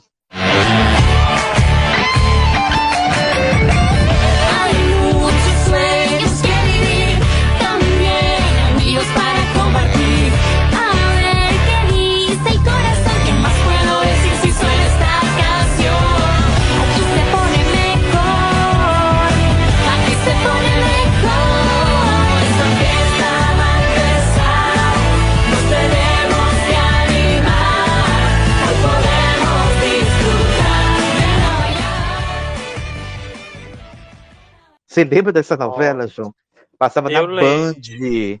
Passava Eu na Band, se não me engano. Eu Eu vi.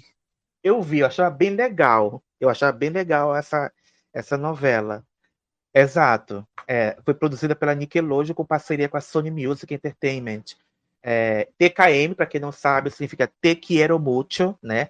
Na linguagem da internet. E a- é, era a história de uma menina chamada Isabela Pasquale, uma menina de 15 anos, que, a, que a, a família é dona de uma pizzaria, e, e ela era apaixonada pelo Alex, que era o menino mais bonito do colégio, e, e tal. E ele tinha uma banda de pop rock e, e etc. Aquelas coisas que, aqueles ingredientes que, ah, vamos colocar isso aqui que o jovem gosta. Mas eu achava muito bonitinha essa série, muito legalzinha e tal. Não era uma grande, oh, mas eu me agradava, eu gostava bastante. E fez A vi- sucesso, né? E fez Fez sucesso, a muito vilã. sucesso. Eu adorava a vilã, que era a Cristina, Cristina Ricaldi. Enfim, Ah, eu era acho muito. que, eu, que eu lembro de algumas cenas. Mas Era Lisa fez muito tanto bom. sucesso que ela liderou por quatro meses a audiência na TV paga, né? Uhum. É, e na Rede Bandeirantes, quando ela foi exibida, fez sucesso também, tanto que chegava a vice-liderança é, com cinco pontos. Eu só não sei se foi na. Porque teve umas novelas que foram exibidas na manhã, né? É, não sei se foi o caso. É, não sei também Mas, mas por conta desse sucesso, a banda resolveu investir, né, no gênero e trouxe outras tramas. Exato. Teve, é, essa, vale lembrar que essa novela teve uma continuação, que era o Isa TK+, que quer dizer Te Quiero Más, que era o, a segunda temporada dessa série, foi exibida pela Band também, né? Essa foi exibida, é, de- essas duas foram exibidas pela manhã, pela manhã, eu me lembro. Só que é, Isa TK+, eu não curti tanto, não. Eu gostava mais da primeira temporada. Ah, eu olhei aqui e foi é, a vice-liderança no horário das oito, perdendo só para o Jornal Nacional. Olha aí. É, porque por isso que eu me lembro, eu via de noite. Eu, é, essa aqui mudaram para manhã e eu. Ai, de manhã tava dormindo, que, enfim. Acordava tarde na época. E essa novela foi substitu- substituída por Quase Anjos, que era uma novela argentina. A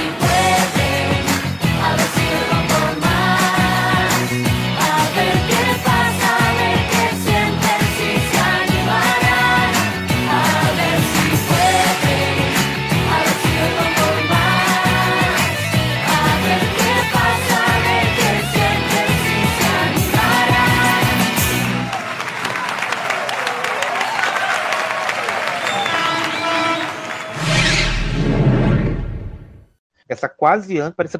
Acho que é porque eu não assistia, né? Era uma- na verdade, não era nem uma novela, era tipo uma. Era uma novela dividida em temporadas. mais ou menos como as outras que a gente viu. É né? tipo Chiquititas, né? Aquela primeira, a primeira exibição. Quase Anjos Exato. tinha esse formato. Por temporadas aí trocava o elenco, que inclusive é uma curiosidade que muitos atores de Quase Anjos, né, no original Cassie Angels, eram das Chiquititas original, né? Olha aí. Olha só. E, e uma curiosidade de Cassie Angels que não foi exibida a primeira temporada aqui no Brasil, né? A, a banda fez um compactozinho dos dois últimos capítulos e já começou a exibir a segunda temporada. Nossa. que interessante. Ai, ai. E outro produto que foi exibido no Brasil, também na Band, gente, a Band trazia tudo, né? A Band trazia Sim. tudo. Que foi uma, que foi uma série, né, portuguesa, né? É praticamente uma malhação portuguesa, podemos dizer assim, chamada Morangos com Açúcar.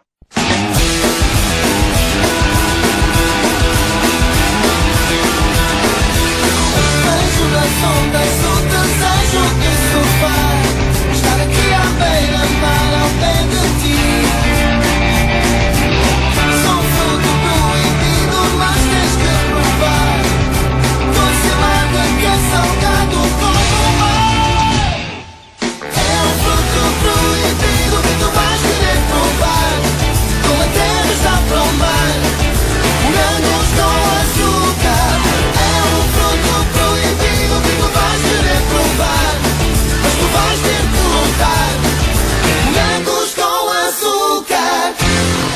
Adoro esse nome, que eu acho que não tem nada a ver, né? Tem nada a ver com a proposta, mas enfim. Ai, ai, eu não sei por que esse nome Morangos com Açúcar, mas enfim, é, eu tava pesquisando por que esse nome, né? Porque o nome original, o nome era para ser Bahia do Sol, mas os autores achavam que Morangos com Açúcar trazia mais sabor, né? E aí ficou, né? A série, para contextualizar, não existe mais, também acabou, assim como a Malhação acabou. Durou nove temporadas, né? Foi, foi em Portugal, foi transmitida entre 2003 até 2012. Aqui no, no Brasil foi exibida só a primeira temporada, pelo que eu me lembro. Era muito legalzinha, era muito legal. É, É, ah, foi uma época que a banda começou a trazer produtos portugueses, né? Tinha Olhos d'Água, que era uma novela adulta, com gêmeas, inclusive, e Morangos com Açúcar. Olhos de Água não deu certo, eles tiraram à tarde e colocaram nas manhãs, oito e meia da manhã. E Morangos com Açúcar assumiu o horário. E eu gostava, achava interessante. Você falou de sabor, eu lembrei do Pipo, né? Que era o protagonista. Nossa, gente. Então, era isso que eu ia falar. Eu não, se você for me perguntar a história, eu não vou lembrar. Não vou lembrar e também com preguiça de ler. E o Latino tá dizendo que o tempo tá, da, aqui do, da caixa 5 tá acabando. Mas eu assistia Mas por causa do do João Catarré. Eu assistia por causa do Pipo, que era o João Catarré, que era o protagonista. Gente, ele era muito, muito, muito, muito lindo. Meu Sim. Deus do céu. Muito lindo. E ele foi a revelação dessa série, né? E protagonizou outras novelas depois dessa. Ou seja, era, era, era uma malhação, né? Aquele celeiro de, de novos atores para revelar é, futuros astros, estrelas, né? Da, Sim. da, da, dramatu- da teledramaturgia. Os É, problemas, né, deles. Exato. isso. Exato. E, e pra gente ver, né, como é que era a realidade portuguesa, né? A gente não é tão habituado como com as novelas portuguesas como eles são com as nossas, né? Se bem que agora estão chegando no Brasil essa, as novelas de Portugal, da Terrinha, né? Eu, como Ouro Verde, que foi exibida pela Band, é, Na Corda Bamba, que está no Globo Play. É, a Impostora, o nome, a Intrusa, a Impostora, o nome da novela, não me lembro. É, parece que é, impostor. É um desses dois nomes aí, que também chegou. Enfim, tá vindo a teledramaturgia portuguesa para o Brasil. É, é bem interessante para a gente poder ter um outro olhar, né? Sobre o que é feito lá, que a gente não conhece realmente. A gente conhece. é, a gente está acostumado com atores portugueses vindo fazer novela brasileira, mas a gente não está acostumado com a teledramaturgia portuguesa. Então é bem interessante de ter essa, essa sensação, né? De poder apreciar essa, essas obras. Sim. E não tá na lista, mas eu só queria lembrar de uma novela que eu acho que, que é importante, porque eu lembrei de uma coisa que eu vi ontem no Twitter, que eu vou explicar, que era Alcançar uma Estrela. Foi uma novela jovem também. Porque, como a gente falou, a Televisa tinha um núcleo de novelas jovens, tinha um horário só para isso. E foi uma novela que fez muito sucesso no México, tanto que teve uma segunda parte, né? Alcançar uma Estrela 2. E exibiram aqui no Brasil as duas juntas, né? Que... Olha, eu já ouvi Isso. falar dessa novela. E era com o Eduardo Capetillo, né? Que é o, o Sérgio de Marimar. Ele era um cantor famoso. Aí tinha uma menina que era uma menina feiosa, que era apaixonada por ele. E que no decorrer. É tipo Pete a Feia. No decorrer vira uma, uma mulher linda. Também se integra à banda. E na segunda parte tinha o Rick Martin, né? Que é, acho que é a única Hum. experiência, ou a primeira experiência dele em novelas. E fez muito sucesso. Hoje, alcançar uma estrela. Notícia bomba abala os bonecos de papel. Ah, o que, que eu vou fazer, Sara? Eu tô perdido. Fique tranquilo, calma, não vai acontecer nada. Mas como não? Eles vão me mandar pra cadeia. Alcançar uma estrela. Últimos capítulos. Hoje, logo após Vovô e eu. Mas eu lembrei dessa novela porque o Gustavo Reis, né, que é o autor que a gente tá esperando Fuzue, não sabe para quando, ele falou que quando a Record assinou com a Televisa, né, para essas produções de novelas latinas transformadas em tramas brasileiras, que aí no caso Bela Feia e Rebelde, eh, ele leu várias sinopses e uma das sinopses que estavam mais cotadas, mais bem avaliadas era Alcançar uma Estrela. Hum. Então a gente quase viu, né, a versão brasileira dessa novela. Tem isso, né, essa formação de banda, tem tem essa essas coisas assim. Sempre tem essas novelas musicais.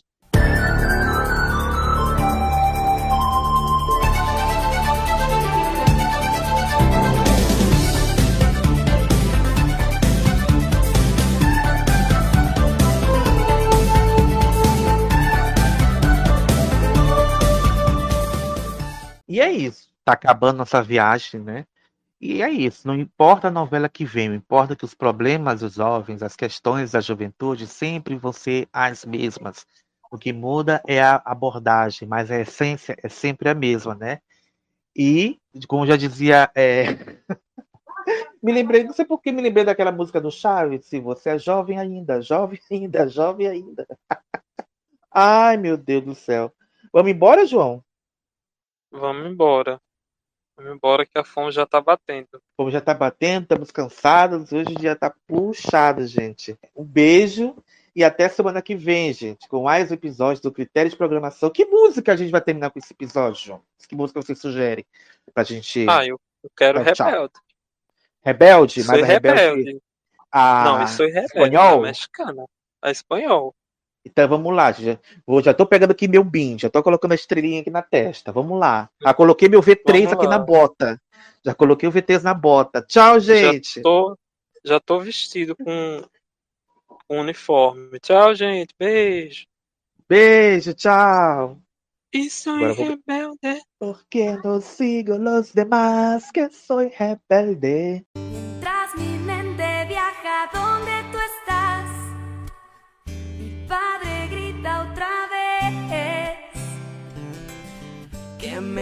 Malgastó mi futuro y su paz con mi manera de ser. Aunque no escucho, ya estoy lejos de aquí. Cierro los ojos y ya estoy pensando en ti. Y soy rebelde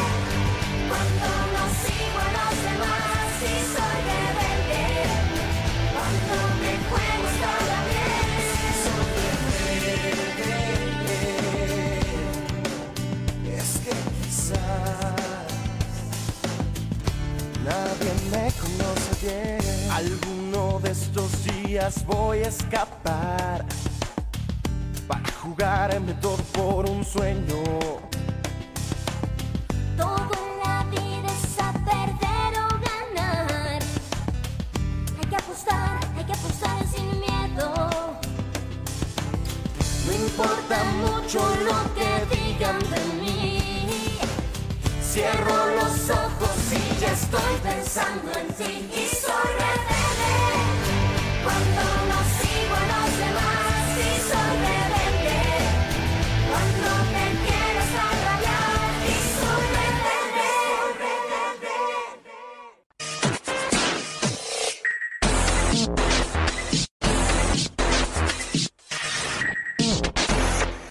Você ouviu o podcast Critérios de Programação. Este episódio tem um roteiro e direção artística de Fábio Souza e pesquisa e edição de João Dantas.